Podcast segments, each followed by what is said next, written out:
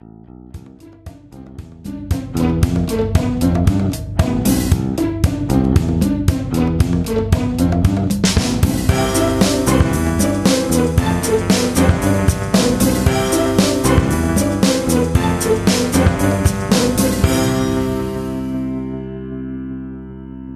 Es ist der 7. Mai 2020. Hier ist der Sendegarten.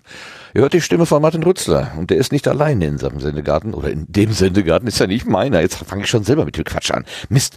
Ähm, äh, und der ist nicht alleine im Sendegarten, sondern ich begrüße ganz herzlich meine Mitsendegärtnerinnen, die Claudia zum Beispiel. Hallo Claudia. Hallo, guten Abend. Und ich sage guten Abend Lars. Schönen guten Abend allerseits.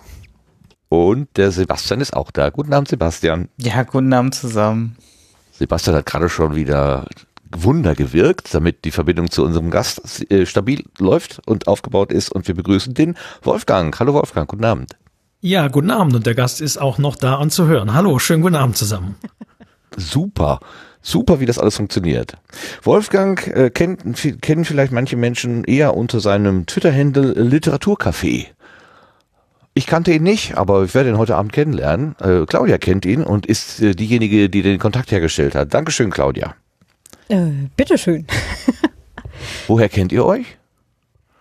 Ähm, das ist eine lange Geschichte. ähm, also Podcast. Ich, also wir ist, haben uns vor vielen, vielen Jahren auf einer Buchmesse das erste Mal getroffen. Ich glaube, es war in Leipzig, als es noch Buchmessen das, gab. Damals. Das kann gut sein. Und ähm, der Podcast vom Wolfgang ist tatsächlich einer der allerersten Podcasts, die ich jemals gehört habe. Winter 2005, oh. 2006. Da frage ich dich nach, nach der Krieg, Gartenbank ja. nochmal. Da, da frage ich dich gleich nach der Gartenbank, in der Gartenbank nochmal danach. Vorher müssen wir ja die neue Ernte durchmachen. Ich wollte eher so ganz kurz, also ihr kennt euch aus dem Literaturbetrieb oder vom Podcasten. Ähm, ich glaube, das fing gerade mal harmlos mit der Literatur an und ging dann relativ bald ins Podcasten über. ja, ich glaube auch, es begann mit der Literatur. Okay. Aber mehr Buch weiß ich am nicht. Anfang. Am Anfang war das Buch. Und dann wurde es. Und dann kam das Wort, der Podcast. Ah, oh, genau. Dann kam uh. das Wort. Okay, ich, ich sehe schon, da ist ganz viel Potenzial und spannende Geschichten. Kommen wir gleich zu, wenn wir auf die Gartenbank kommen. Wir müssen ganz kurz einmal äh, in die neue Ernte gehen, weil wir zwei, drei Sachen bekommen haben.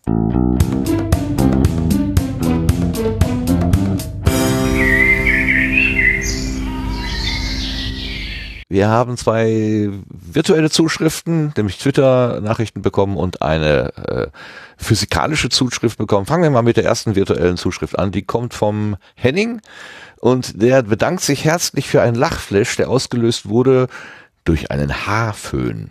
Hast du das gelesen, Lars? Ja, das habe ich gelesen. Und, das hat mich was gefreut. Klar. ne? Mächtig viel heiße Luft. Das sind so Momente, ich kann mir das so gut vorstellen. Henning äh, trabt da irgendwie so, macht seine Joggingrunde und dann kommt plötzlich dieses, diese absurde Szene, wo du da den Mikrofontest machst und den Föhn da plötzlich einschaltest, der so aus dem Nichts kommt, den ganzen Abend. Wir, wir podcasten hier und keiner hat von uns einen Föhn irgendwie liegen, aber du hattest ihn gerade zufällig auf dem Tisch liegen. und dann das und, und Henning äh, bricht quasi während des Laufens lachend zusammen und kann nicht mehr weitermachen. Lachflash ist ja schon ein richtig massiver Anfall. Das, also in meinem Kopf hat sich da schon eine schöne Szene abgespielt. Herrlich, herrlich, herrlich. Ja, hast uns eine große Freude mitgemacht. Mir ja auch. Letzte Woche, letztes Mal. Hat auch beim Ausprobieren Spaß gemacht. Super. Dankeschön und Dankeschön für die Rückmeldung, Henning. Das ist natürlich toll, wenn wir wissen, was äh, passiert mit dem, was wir vermelden, was wir machen. Und dann bist du gleich nochmal genannt worden, Lars. Meine Güte. Äh, nämlich die ABC Coholics, die haben äh, gesagt, dass sie sich ausdrücklich bedanken dafür, dass du sie, auf sie hingewiesen hast, dass sie wieder da sind. Ja, äh, das ist die Freude ist ganz meinerseits, dass sie eben wieder da sind und inzwischen ist sogar schon die nächste Folge, die Folge R zum Thema Radar erschienen. Auch die war sehr hörenswert. Aha, nicht zu Corona. Nee. ja gut, hätte man ja auch ein bisschen verbiegen müssen, das Ganze. Also die Zuschrift ist, ähm, wie, danke übrigens dem Sostical, der sich im Sendegarten über das Ende unserer Sommerpause gefreut hat. Außerdem haben wir viele Zuschriften per Mail, Kommentaren und DMs hier in Twitter erhalten. Das motiviert ungemein. Eben. meldet euch bei euren Lieblingspodcastern gelegentlich mal. Die freuen sich darüber. Und dann diese physikalische Zuschrift, die wir bekommen, haben, das war tatsächlich ein, äh, ein, ein netter kleiner Briefumschlag, den ich vor zwei Tagen aus dem Briefkasten geholt habe. Darin ein netter kleiner Geldbetrag, äh, recht unauffällig verpackt, mit einer netten Karte. Und ähm, es wurde betitelt mit Schwarzgeld. Also das ist sehr, sehr niedlich. Also wir haben Schwarzgeld bekommen. Äh, natürlich geht das auch in die Aufhonig-Spende. Äh, also das bleibt jetzt nicht bei mir irgendwie hier zum, zum Bier trinken, sondern das geht in unser Aufhonig-Konto. Ähm, ganz, ganz herzliches Dankeschön dafür. Also äh, das äh, war sehr überraschend. Auch ein bisschen, ähm, also ich, ich war so ein bisschen ich habe mich gefreut, aber war auch so ein bisschen beschämt irgendwie. Also das sollt ihr nicht machen. Es gibt so viele gute Gründe, Geld irgendwo hinzugeben. Was weiß ich, Ärzte ohne Grenzen oder irgendwo, wo, andere Menschen Hilfe brauchen. Es ist total nett, äh, diese Rückmeldung zu bekommen, aber äh, vielleicht ist Sendegarten nur die zweitbeste Wahl. Aber trotzdem, ganz, ganz vielen Dank äh, dafür. Ich weiß, ich bin ambivalent. Das ist nicht wirklich, äh, ein, äh, ich folge nicht einer klaren Linie, aber ich, denke, ihr versteht, was ich meine. Mich hat trotzdem die Betitelung Schwarzgeld sehr amüsiert. ja, das, das war auch eine richtige Karte. Ähm, äh, die aber äh, den, den, den passenden, also das, ich weiß nicht, wie so eine selbstgemachte, selbstgedruckte oder, äh, also die hatte da stand eben drin, danke für viele schöne Stunden und so weiter. Ähm, also das war eine original auf die Situation bezogene Karte, aber eben fertig. Also so Print on Demand oder keine Ahnung, wie das funktioniert hat. Hat mich sehr beeindruckt. Schönes Ding. Ich lege sie zu unseren Unterlagen, könnt ihr euch bei dann, wenn wir uns denn irgendwann mal wieder in, in, vor Ort sehen, können wir uns sie ja gegenseitig zeigen. also, dank, also ich weiß auch nicht, wer es war, es ist anonym gekommen, äh, aber Vielen, vielen Dank. Forensisch werde ich da jetzt nicht herangehen, so mit Fingerabdrücken und Briefzentrum rekonstruieren oder so. Das muss ja nicht sein. So, und damit kommen wir auf die Gartenbank. Lassen wir den Wolfgang nicht länger warten.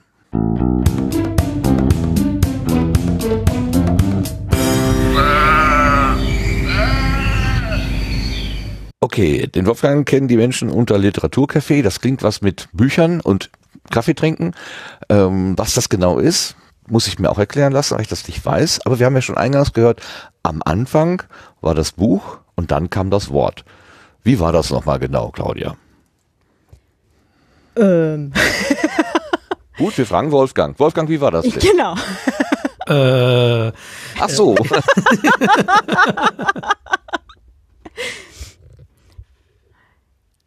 Nein, irgendwann hat mir, glaube ich, Claudia mal gemailt in Sachen Literaturcafé und äh, dann haben wir uns das erste Mal tatsächlich, ich denke, es war auf der Leipziger Buchmesse, aber ich weiß nicht mehr wann, äh, gesehen.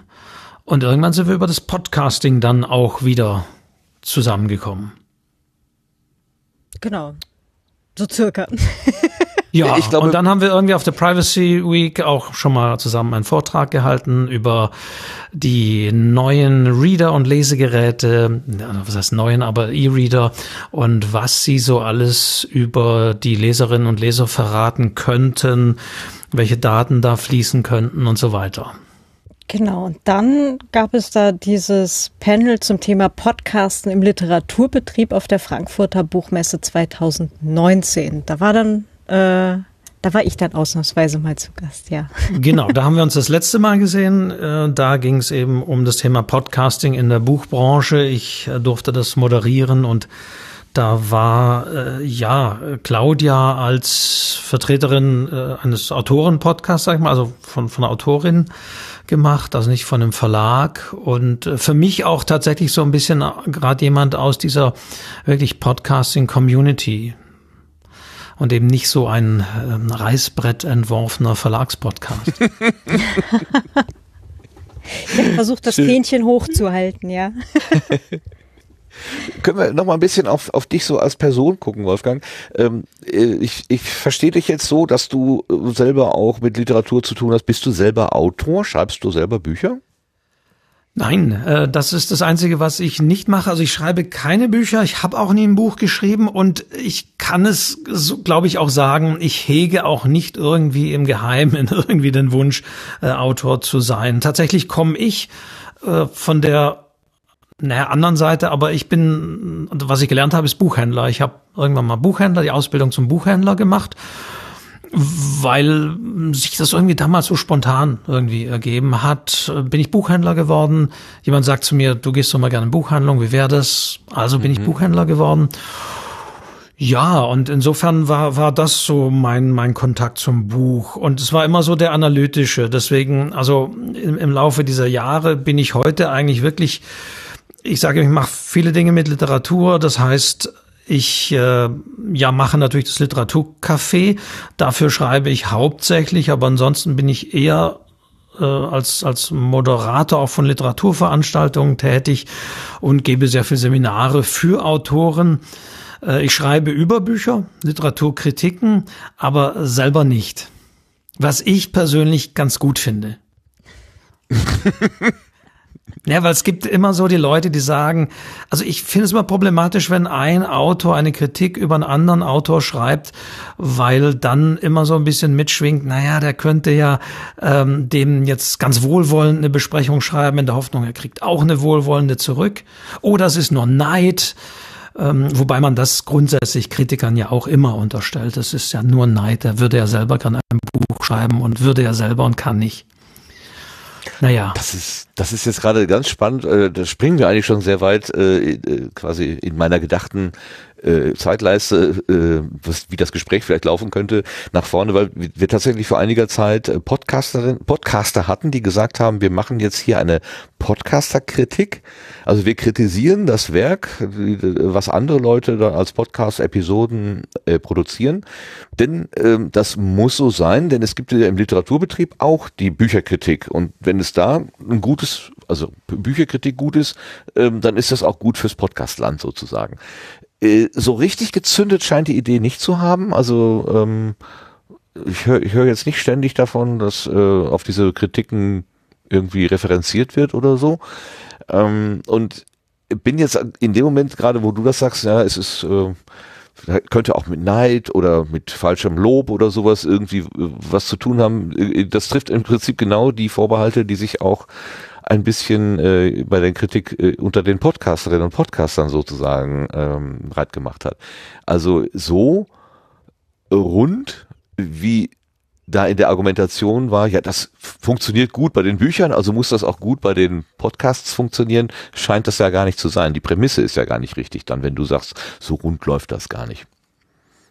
Also ich äh, denke auch immer, also dass tatsächlich die Buchbranche mit mit der Kritik wirklich etwas sehr Wertvolles hat. Also vielleicht gibt es das noch in der, in der Kinokritik oder so Konzertkritik vielleicht auch noch, aber ansonsten äh, ist es da ja sehr schön in gewisser Weise, dass äh, die Kritik als solche auch akzeptiert wird. Dass zum Beispiel ja auch akzeptiert wird, dass selbst eine schlechte Kritik gut sein kann für das Buch, weil es das Buch ins Gespräch bringt, weil die Leute wissen wollen, wie ist es wirklich, also kaufe ich das aufgrund auch einer schlechten Kritik.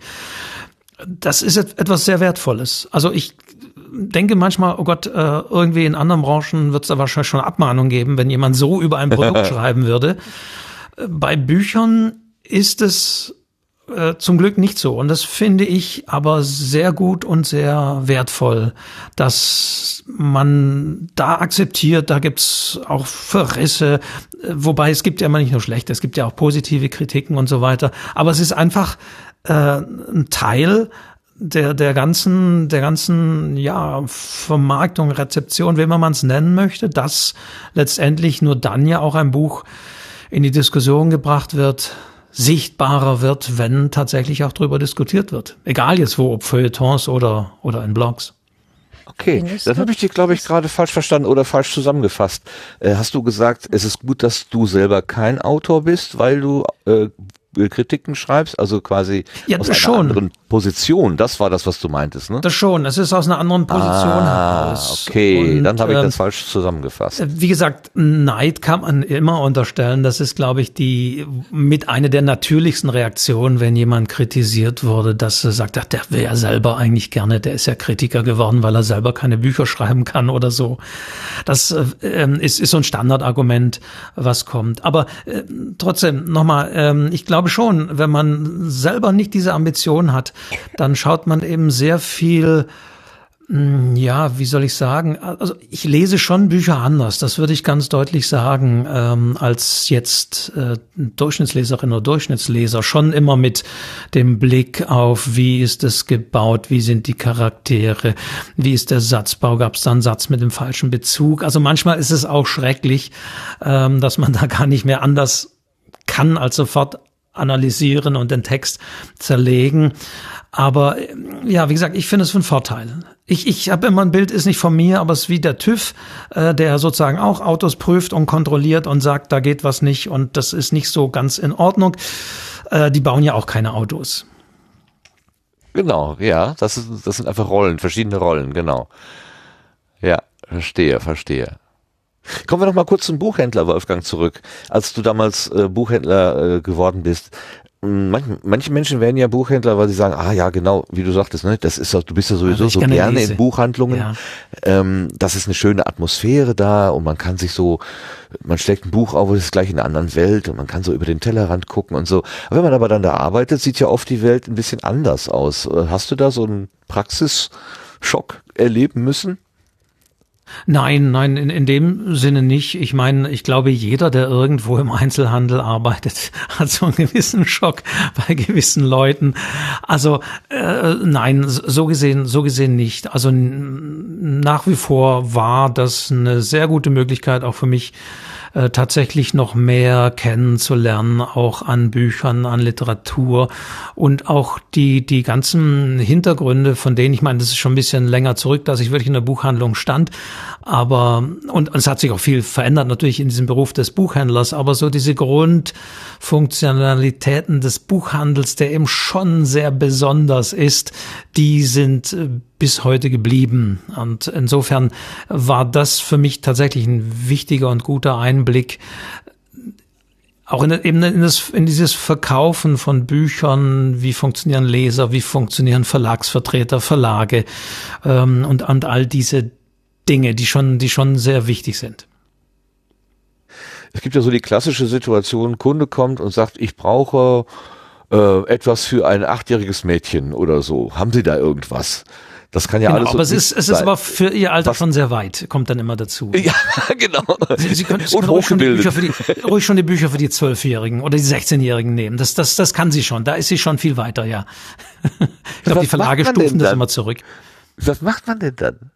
Ich meine, wie Ja, das, das ist so ein, das ist, naja, du hast als Buchhändler äh, dann immer schon so, so ein gewisses Repertoire an, an Standarddingen drauf, gerade wenn es so Bereiche sind, wo man nicht so firm ist. Also klar, Kinderbuch äh, ist jetzt und war auch damals nie so mein, mein, mein Hauptding. Aber du hast dann die Kollegin, die kennt sich der, aus der Abteilung und da hast du so ein paar Infos, da guckst du mal rein. Also da hast du dann schon so, ähm, weißt so in etwa, was, was du da empfehlen kannst. Ich meine, du, je nachdem, du fixierst dich ja schon immer auch auf als Buchhändler ja auch ein bisschen auf die eigenen Sachen. Was könnte passen von den Dingen, die ich jetzt gerade so parat habe? Ich meine, es gibt Buchhändler, die haben wirklich eine sehr breite Palette äh, an Büchern, die sie dann immer im jeweiligen Programm gelesen haben und empfehlen können.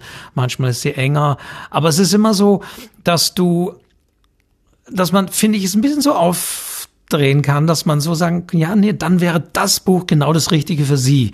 Auch wenn man selbst, was weiß ich, nur so gerade mal so zehn äh, erstmal gelesen hat in der aktuellen Saison, aber man kann selbst aus den zehn dann immer eins rausziehen. Also wie gesagt, diese Situation, mm, also man findet schon, man findet schon was. Und letztendlich kann man dann immer noch dem Kunden sagen, jetzt gucken Sie mal rein, lehnen Sie mal rein, setzen Sie sich mal hin, ob das, ob das was für Sie ist. Ja, verstehe. Gibt es denn da auch so Moden oder dass vielleicht ähm, der Chef, die Chefin sagt, ähm, sieh mal zu, dass du aus der Reihe XY mal ein bisschen mehr verkaufst, die müssen weg. Die, die, die, die, da steht so im Lager rum, das nimmt nur Platz weg, das muss mal weg. Gibt's sowas auch?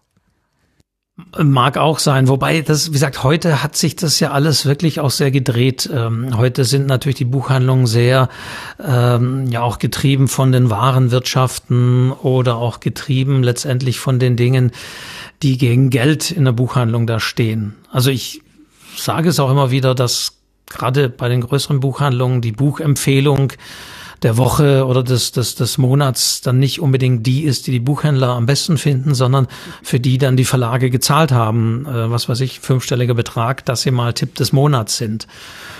Also ähm, das, das hat sich schon, schon sehr gewandelt äh, und ich liebe selbst die Buchhandlungen und man merkt es, in die ich reingehen kann und es sind meistens kleinere, in die ich reingehen kann und eben nicht die Bestseller finde, die man sonst überall auch sieht. Also man hat, man sieht sehr schnell, finde ich, wenn man eine Buchhandlung betritt, ob die jetzt sozusagen von der Warenwirtschaft getrieben ist ja. oder ob da wirklich noch äh, ja ein Buchhändlerin, ein Buchhändler ist, der selber das Programm kuratiert.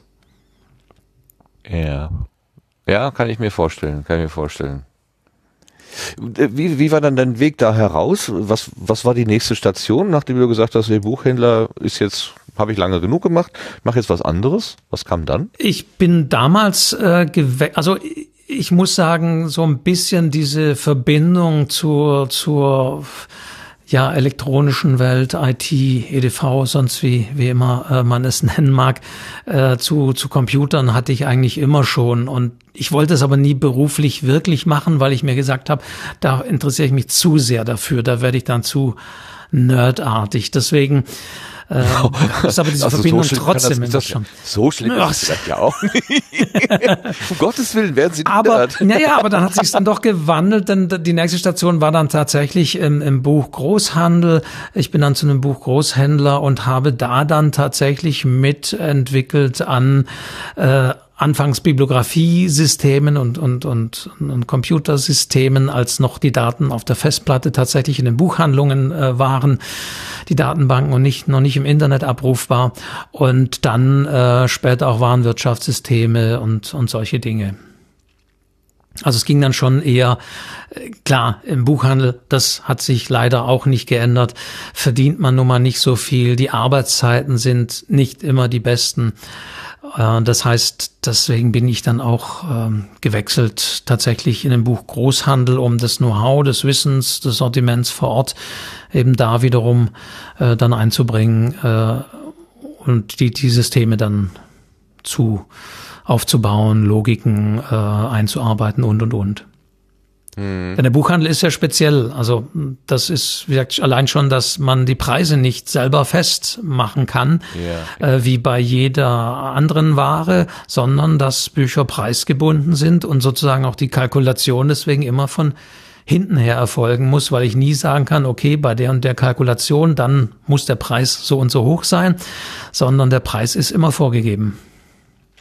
Äh, kannst du kurz sagen, warum der Staat das so möchte, dass äh, diese Buch Buchpreise gebunden sind, also überall gleich, egal ob ich in Flensburg oder in Oberammergau was kaufe, das kostet immer dasselbe. Warum? Ja, das resultiert tatsächlich äh, aus dieser Überlegung, das Buch ist ein Kulturgut und ähm, es soll nicht den schnöden Mechanismen des Marktes unterworfen sein, sondern ähm, es soll sozusagen dann nicht diesen, diesen Preiskampf und Sonderangebote äh, und sowas ausgeliefert sein, sondern ähm, es soll eben wirklich, äh, wie du sagst, überall, egal wo ich hingehe, ähm, zum gleichen Preis angeboten werden. Also zum einen für die äh, Kunden, dass die das zum gleichen Preis äh, überall bekommen. Äh, zum anderen aber auch äh, dann wiederum so die Idee, auch wenn man sieht, dass es leider, aber dass auch die Buchhändler natürlich, also dass sowohl sagen wir, der kleine Buchhändler das Buch eben zum selben Preis anbieten kann, als äh, die große Kette nebenan und die Kunden eben nicht alle zur großen Kette gehen, weil die das Buch billiger anbietet gerade, äh, sondern dass das keine Rolle spielt. Also das ist die Überlegung, die dahinter steckt. Buch ist Kulturgut, da kann man natürlich darüber diskutieren, ob das für jedes Buch gilt, aber ich denke schon, Lesen ist, ist ein Kulturgut. Also das ist die Überlegung. Deswegen ist das Buch preisgebunden, das heißt, die Verlage legen den Verkaufs, also tatsächlich den Verkaufspreis fest. Und die zweite Sache, die auch das ausdrückt, Buch ist Kulturgut, ist die, dass Bücher eben mit dem reduzierten Mehrwertsteuersatz äh, versehen sind, also sieben statt 19 Prozent. Auch das aus der Überlegung heraus. äh, ja, aber nicht, nicht alle reduzierten, steuerreduzierten Artikel sind ja vom Wettbewerb ausgenommen. Also äh, nee, nee, das, nee, nee. Das, also äh, nee, das, der Zusammenhang sozusagen ist nicht unbedingt, aber beide Instrumente dienen dazu, letztendlich das Buch zu fördern. Eigentlich hat das ja einen totalen Charme. Also dieser Gedanke, wir nehmen dieses Kulturgut aus diesem schnöden Markt, äh, Angebot, Nachfrage und so weiter, diktiert den Preis raus und, und äh, geben dem wirklich einen einheitlichen Wert. Das ist etwas, hat etwas, einen gewissen Wert und der ist einfach ähm, äh, vom Marktgeschehen unabhängig hat, muss ich sagen, wenn ich das so höre und drüber nachdenke, hat erstmal einen totalen Charme. Aber dadurch, dass ein Buchhändler äh, oder eine Buchhändlerin natürlich einfach auch Unternehmerin ist, äh, ist das natürlich ein ganz schwer äh, zu kalkulierendes ähm, Produkt, mit dem man überhaupt umgeht.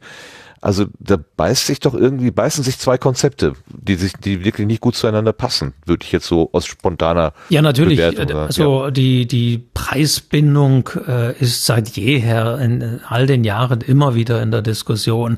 Ist sie gut, ist sie schlecht? Es hat sich nur in den meisten Fällen, wo die Preisbindung gefallen ist. Zum Beispiel in der Schweiz äh, gab es sie ja mal und da ist sie irgendwann, ich weiß nicht mehr, wann war es genau, um den 90er Jahren, glaube ich noch, 1990er Jahren dann gefallen. Äh, de facto sieht man aber dann, dass die Preise eher gestiegen sind äh, für die, für die Bücher, äh, sozusagen im Durchschnitt. Es gibt dann die paar Bestseller, die dann günstig sind, aber ansonsten sind die Preise dann immer eher gestiegen. Also äh, ja, da gibt's unterschiedliche Untersuchungen. Wie sieht es mit den Preisen, wie sieht's mit der Vielfalt der Titel aus und, und, und. Allerdings muss man auch sagen, da äh, ist natürlich generell der Markt so, dass sich auch die Verlage immer mehr natürlich auf die Titel konzentrieren, die funktionieren, die sich verkaufen. Also diese Verlegerpersönlichkeit, die sagt, ja, dieses Buch mache ich, ähm, mhm, weil es mhm. einfach wichtig ist. Also sozusagen zu meiner Zeit, wenn ich so sagen darf, da war immer noch so äh, das Große, die Verlage machen eine Mischkalkulation an, in, in sich, auch intern.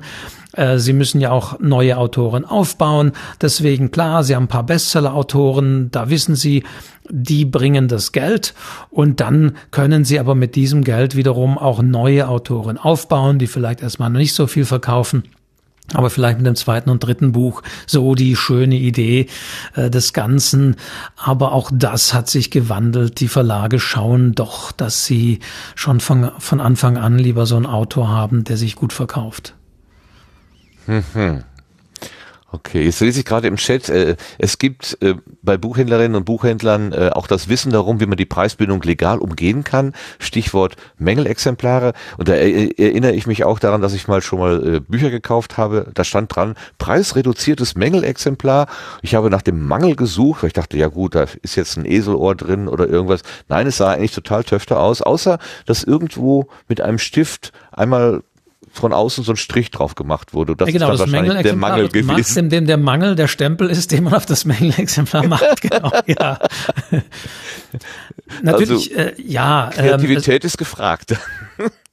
Ja, jeder kennt diese Wühltische im Supermarkt oder äh, in den Eingangsbereichen der Buchhandlung meistens, äh, wo dann, wo dann preisreduzierte Bücher zu finden sind, äh, wo die Leute eben ja auch angelockt werden sollen. Also klar, so, so gewisse Dinge haben sich dann auch schon etabliert, diese sogenannten Mängelexemplare oder das moderne Antiquariat. Ja, äh, genau. Das heißt, wenn, wenn Bücher ja, also klar, irgendwann äh, lohnt es sich nicht mehr Buch, irgendwann ist es, die manchen leider sehr schnell, ähm, nicht mehr auf dem Markt präsent. Es ist, alles geht ja im Halbjahresturnus nach wie vor und es kann schon sein, so ein Buch, das ist ein halbes Jahr gerade mal so im Gespräch, hm, dann läuft schon nicht mehr so gut. Und nach einem Jahr, nach anderthalb Jahren, wenn es leider nicht so gut ankam beim Publikum, stellt sich die Frage, hm, was machen wir jetzt noch mit den ganzen Büchern, die da im Lager lagern oder in der Firma, die für uns das Lager betreibt? Und irgendwann muss man halt durchkalkulieren, ist es jetzt teurer, diesen Lagerplatz zu bezahlen? Hm, dann werden Bücher eben verramscht. Also das heißt dann verramscht. Das heißt, die, dann wird die Preisbindung offiziell aufgehoben für dieses Buch. Und dann kann es eben auch günstiger verkauft werden. Das sieht man ja manchmal auch bei, bei wirklich auch größeren Schriftstellern, dass wenn das Taschenbuch jetzt schon länger auf dem Markt ist, dass man dann irgendwann nochmal so die gebundenen Exemplare wirklich von auch, was weiß ich, einem Sebastian Fitzig oder sonst wie was für, für fünf, sechs Euro irgendwo liegen sieht, weil die, ja, verkaufen sich sonst nicht mehr. Mhm, mhm.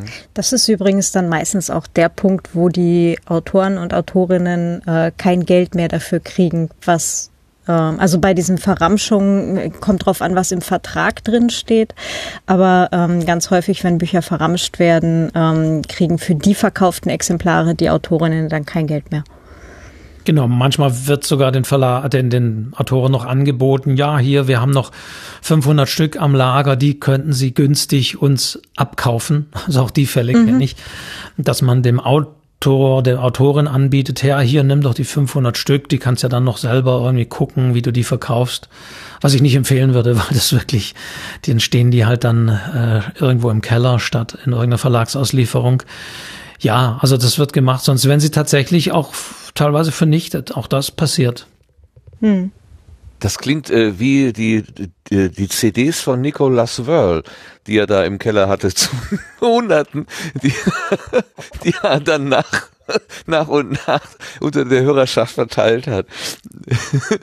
okay. Ja, also das ist, das ist ja immer das Problem, dass ich glaube, jeder, der dann den Autor persönlich kennt, irgendwie erwartet, dass er ein Exemplar geschenkt bekommt. Das sage ich auch mal ja. den Autoren, die, die, also oder, oder den, die, die gerne veröffentlichen möchten, die dann immer kommen und sagen, äh, ja, ich habe so viel positive Resonanz bei meinen Freunden und Bekannten zu dem Titel und das wird sicher ein Mega-Bestseller. Und äh, da sage ich immer, ja, aber wahrscheinlich sind die Freunde und Bekannte die ersten, die dann sagen, oh, schenkst du mir ein Exemplar, schreibst du mir vorne was rein. und dann hat es sich mit den vielen verkauften Exemplaren. Ja, ich hatte eher das, äh, das Szenario vor Augen, du, du kaufst irgendwie eine größere Charge zurück, die sich nicht mehr verkaufen lässt und verschenkst die dann unter Freunden und Bekannten, die aber auch eigentlich schon gar nicht mehr wollen. Also und nicht schon wieder ja, eins. Oh nein, das hast Was du mir schon mal gegeben. Genau. Ich sollte ihm jetzt wirklich mal sagen, dass er mir schon fünf Exemplare geschenkt hat. ja. Mein Recht, mein, mein Computer steht hoch genug, also mein Bildschirm steht hoch genug, ich brauche keine Bücher mehr. Danke. Aber das bringt mich zu einer weiteren Frage für den Fachmann. Ähm, darf man Bücher wegwerfen? Ich habe das noch als oh, Kind gelernt. Ja, ja. Ich habe als Kind gelernt, Bücher darf man nicht wegwerfen. Und ich habe mich damit lange, lange, lange sehr schwer getan, ähm, bin aber dann durch mehrmals umziehen oder so tatsächlich auch an so einen Punkt gekommen zu sagen, das geht jetzt in den Altpapiercontainer. Also das ist, ich schlepp das mit mir rum, ich weiß nicht warum, wofür, es will auch keiner mehr haben. Ich trenne mich jetzt schweren Herzens und habe dann das Kulturgut Buch in den Papiercontainer geworfen. Äh, das kam mir irgendwie schändlich vor. Wie siehst du das? Ja, ich, ich denke, da, da schwingen tatsächlich, glaube ich, auch noch historische Dinge mit. Also Bücherverbrennung, Bücher, Bücher vernichten, das oh, ist eine sehr, äh, ver, ver, also das macht man nicht, das ist was Wertvolles und äh, das ist eben nicht nur das Papier, sondern das ist der Inhalt. Also ich kann mir vorstellen, dass es tatsächlich auch ein bisschen diese historische Dimension hat. Bücher, Bücher, die, die gibt man nicht irgendwie in Papierkorb. Äh, tatsächlich konnte ich das auch lange Zeit nicht, ähm, aber irgendwie seit, ähm, ja, ähm, irgendwann denkt man doch, also gerade wenn man so ähm, ja eine Literaturwebsite betreibt, man kriegt doch vieles zugeschickt, von dem man sagt, das kann ich nicht mal irgendwo ähm, ja, wie gesagt, das will auch der Oxfam-Laden nicht mehr, um es genau. kostenlos zu vergeben. Also selbst den Sie müssen uns was nicht, draufgeben. selbst den kann ich es nicht geben. Äh, da habe ich ein schlechtes Gewissen. Äh, ja, was soll man, was soll man, was soll man dann machen? Aber es ist, es ist, äh, finde ich, schon eine, eine heikle Sache, weil man ja denkt, oh, da hat jemand wirklich ja auch Zeit, also wie auch immer, ob man das Buch noch mag oder nicht, aber da hat jemand Zeit drauf verwendet, da hat jemand ja, ja. Ähm, sein, sein, sein, sein Leben oder sonst irgendwie da einen Teil davon in dieses Buch gegeben und ich schmeiße es einfach so weg. Das, das geht nicht. Das, ja, aber eben, man hat ja auch noch Möglichkeiten. Also man kann ja wirklich ähm, das, das Buch, ähm, ja, es gibt ja entsprechende Anbieter, die das dann in Zahlung nehmen, wobei man auf der anderen Seite dann auch mit Erschrecken feststellen muss, ähm, das ist die, die zweite Erkenntnis, die man hat, wenn man meint, wow, man hat hier wahnsinnig viel Bücher. Also auch ich habe jetzt hier, ich schaue jetzt auch hier auf meine Bücherwände, habe wahnsinnig viel Bücher. Boah, da, wenn man das mal zusammenrechnet, was die gekostet haben. Ja, und dann äh, scannt man mal so ein Buch bei einem dieser Anbieter und dann kriegt man 15 Cent dafür. Also ich glaube, Bücher sind so gesehen, so sehr man sie nicht wegschmeißen mag, weil man denkt, da ist ist so ein gewisser Wert. Sind sie aber auf der anderen Seite eine, also die meisten zumindest davon eine sehr schlechte Wertanlage. Ja, ja. Also ich habe tatsächlich damals überlegt, ähm, also ich habe mich sozusagen entschuldigt, für mich selber entschuldigt, dass ich gesagt habe, was glaubst du denn, was der Supermarkt mit der, äh, mit dieser, äh, mit dieser Schütte macht, wo, wo eben die Bücher über Wochen drin liegen, äh, wo landen die denn wohl? Ähm, und dann habe ich gedacht, ja, ja gut, die kommen am, am Ende auch in Reißwolf. Ähm, da wird auch keiner jetzt irgendwie sagen, ja, nee, Kulturgut, das darf man nicht wegwerfen. Und wir warten, bis sie schimmelig sind, dass sie dann einen guten Grund haben, sie wegzuwerfen. Ähm, also auf der Ebene im Handel, denke ich, wird am Ende auch die Vernichtung stehen. Äh, ja. Und dann habe ich mir erlaubt, das als, ähm, als Normalbürger, als Konsument auch zu machen wo, wo ich dazu sagen muss, ich sehe das auch gerade im Chat, ja, man kann das auch spenden und in Bücherschränke geben. Äh, drei oder fünf Kartons habe ich bei der Stadtbücherei abgegeben. Ähm, die haben. Ja, ja, aber selbst die, ja, ja, ja, ja, ich kenne das, aber selbst die sagen irgendwann dann, ach nee, das nehmen wir nicht, ach nee, das nicht schon wieder. Ich war überrascht, äh, dass sie ähm, das ohne zu prüfen einfach so angenommen haben.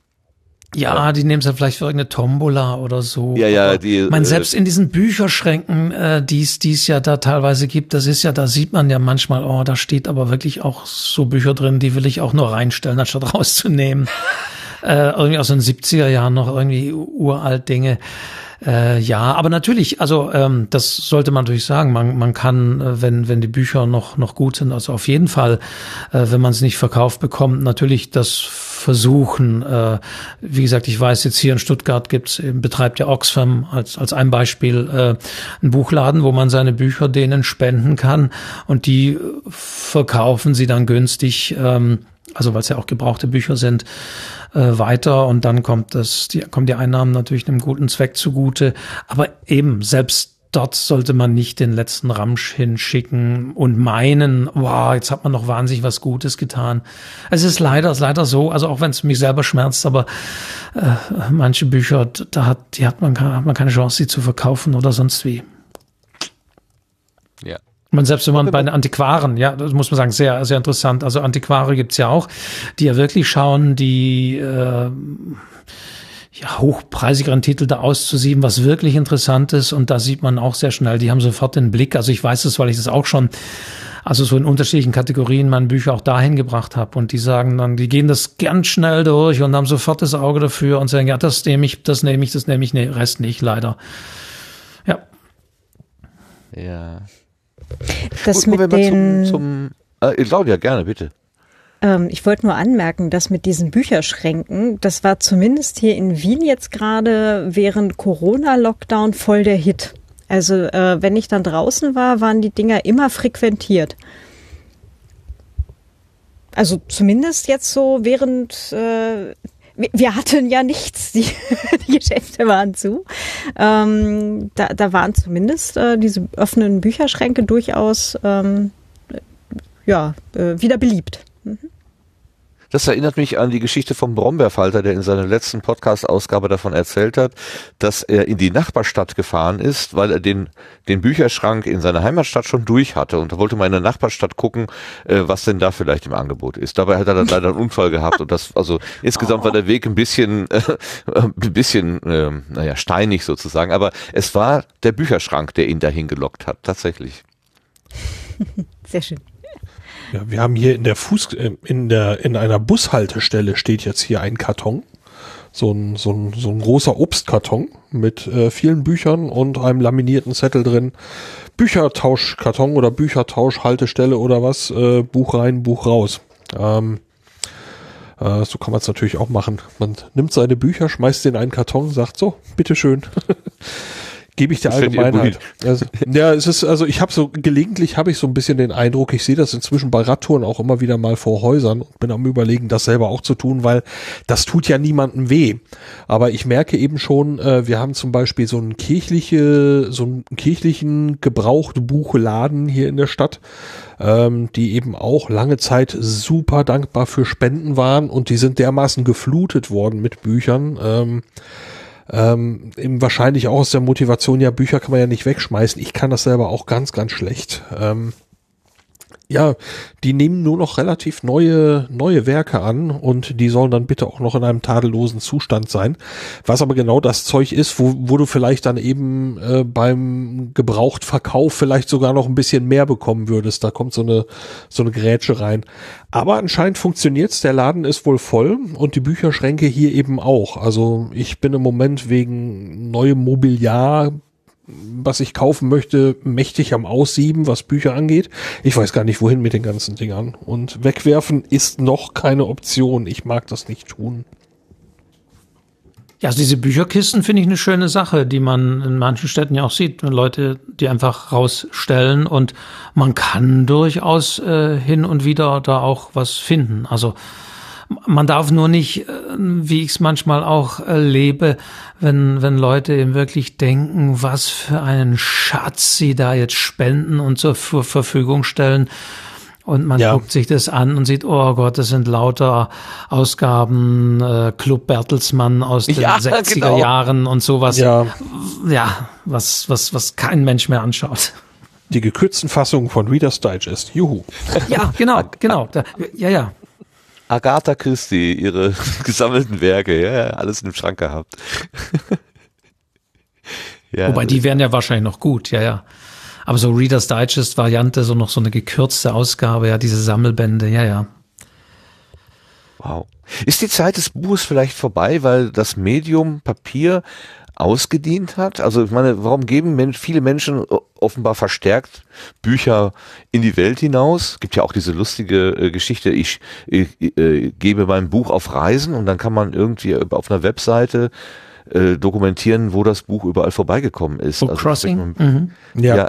äh, ist das jetzt nur eine, ist das eine Veredelung dieser, ähm, ich werfe es aus meinem Haushalt heraus, aber ich gebe dem Ganzen noch einen guten Anstrich, indem ich dieses ähm, System da irgendwie bediene, äh, Anstrich? Oder ist das wirklich eine vernünftige Idee, nebenbei gefragt? Also wenn es ein gutes Buch ist, kann es kann spannend sein. Aber tatsächlich manchmal findet man auch in diesen Book Crossing äh, Regalen, die es gibt, auch manchmal Bücher, wo man denkt, nee, also warum dieses Buch? Und dann sind wieder welche, die, die, toll, die toll sind. Das war zeitlang war es sehr populär. Ich habe schon lange nicht mehr auch auf die Website geguckt. Ähm, Ich habe tatsächlich jetzt gerade vor einer Woche oder zweimal hingeschaut und war äh, ganz verblüfft, dass es tatsächlich noch lebt.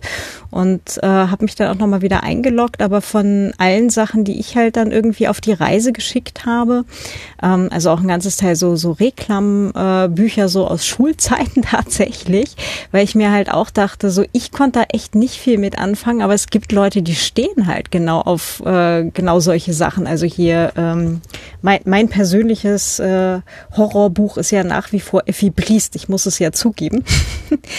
und ähm, und das äh, von von den ganzen Sachen ist tatsächlich nur eins, das mehrere Einträge dann hatte, dass es irgendwie auch weitergekommen ist. Tja. Und dann ist es äh, ja in einem Altpapiercontainer gelandet oder wo auch immer. Das habe ich jetzt tatsächlich nicht wirklich rausfinden können, äh, wo der Verbleib war. Aber ich habe dann auch nicht so genau gesucht, muss ich ehrlich sagen. Aber ich fand es total schön, dass es das überhaupt noch gibt, weil ich einfach auch die Idee so nett fand. Das ist so eine so eine Mischung aus Büchern mit Geocaching, oder? Das ist so ein Ja, ich, also ähm, ich fand die Idee, als ich die zum ersten Mal gehört habe, auch total reizvoll, weil da auch so ein bisschen das, ähm, ähm, das mitschwingt schwingt so ein bisschen mit. So ein, so ein Buch hat auch eine Form von Persönlichkeit irgendwie und es ist irgendwo zu Gast und wird dann von einem äh, Herbergsvater zur anderen Herbergsmutter weitergereicht oder so. Also so ganz poetisch äh, das Bild. Und irgendwann hat sich bei mir so eingeschlichen, na ja, eigentlich ist es ja doch nur ähm, das Verstoßen von unliebsam gewordener Kinder. Hier geht in die Welt, seht zu, dass ihr alleine klarkommt. Also da ist dieser positive, poetische Gedanke gegen so einen kalten Rationalismus irgendwie hat er sich eingetauscht und im Moment sehe ich das eher so kalt und ähm, weggebend. Mo. Ja, Effi Briest auf die Reise schicken, Claudia, hier. So geht's nicht. Ja, ja, ja, ja, ja. Du hast sie auch versprochen, du wolltest sie loswerden. Ne, ich konnte tatsächlich mit dem Buch nichts anfangen. Das ist jetzt aber ein, ein, tatsächlich ein, äh, mein, mein inhaltliches Problem mit dem Roman. Das heißt ja nicht, dass andere Leute es nicht total toll finden. Und gerade eben das Buch ist ja so viel zitiert und, und alle möglichen Leute stehen da total drauf. Da hatte ich eigentlich schon erwartet, dass es halt ein bisschen mehr rumkommt. Aber tja, nun. Gut, ich knüpfe aber den, an den Faden an, den ich gerade schon vor fünf Minuten hatte. Ist äh, das Medium Papier, auf dem was gedrucktes steht, was man eben äh, physikalisch durch die Gegend trägt, was beim Umzug äh, unglaublich viel Gewicht ist. Ähm, äh, man packt gerne Bücherkisten ne, so eine schöne große Umzugskiste einmal voll bis zum Rand und stellt dann fest, dass man drei Leute braucht, bis man die bewegen kann. Deswegen machen sich die kleinen Kisten dann doch, ähm, sind dann doch etwas sinnvoller zu packen. Ähm, ist das einfach nicht mehr zeitgemäß? Sind die elektronischen Bücher im, im Vormarsch und will man deswegen äh, vielleicht als ehemaliger Papierbesitzer dann doch lieber, lieber eine große Festplatte haben, auf der man diese ganzen Sachen äh, liegen lässt? Ähm, ist die Zeit des Gedruckten vorbei, so ein bisschen? Also, wenn man sich die Zahlen ja anschaut, äh, mal im Vergleich, äh, E-Book und gedrucktes Buch, dann ist es jetzt schon seit einigen Jahren so, dass irgendwo ein Limit ist, was jetzt die E-Books angeht. Also wenn man beim Börsenverein reinschaut, die äh, erheben das ja auch regelmäßig, wie hoch ist der Umsatzanteil der E-Books am Buchverkauf, also Fachbücher jetzt mal ausgenommen. Ähm, sondern wirklich äh, Belletristik oder Sachbuch, dann ist der Anteil, wie gesagt, im, im Schnitt seit ja, die letzten Jahre immer so bei fünf oder sechs Prozent. Mal mehr, mal weniger, ein paar Prozentpünktchen oder Anteile. Aber äh, es ist da so nicht so, dass der Anteil der E-Books immer mehr zunimmt. Das mag bei einigen Verlagen oder auch in einigen Segmenten des Buchmarktes der Fall sein, dass da das die elektronische Form eine größere Rolle spielt und der Anteil höher ist, aber im Schnitt ist es gleich geblieben. Also das ist das, das eine. Also es ist nicht so, man das mhm. in den 90er Jahren, als das Internet äh, sozusagen an die breite Masse so langsam kam, erinnere ich mich, war ja die Diskussion auch die gleiche. Oh, jetzt brauchen wir keine Bücher mehr, jetzt haben wir alles im Internet und können da alles nachlesen.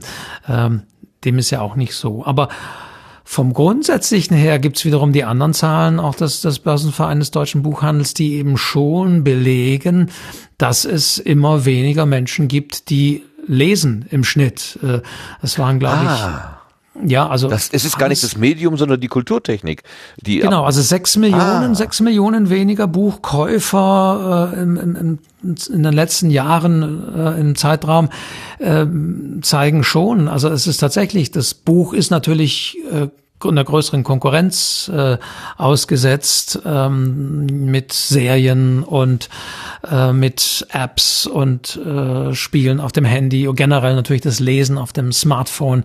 Ich lese morgens was, was ich in der S-Bahn meinen Facebook äh, in meine Facebook-Timeline durch und eben kein Buch. Also das ist festzustellen, dass es da einen Rückgang gab, also wirklich einen massiven Rückgang gab.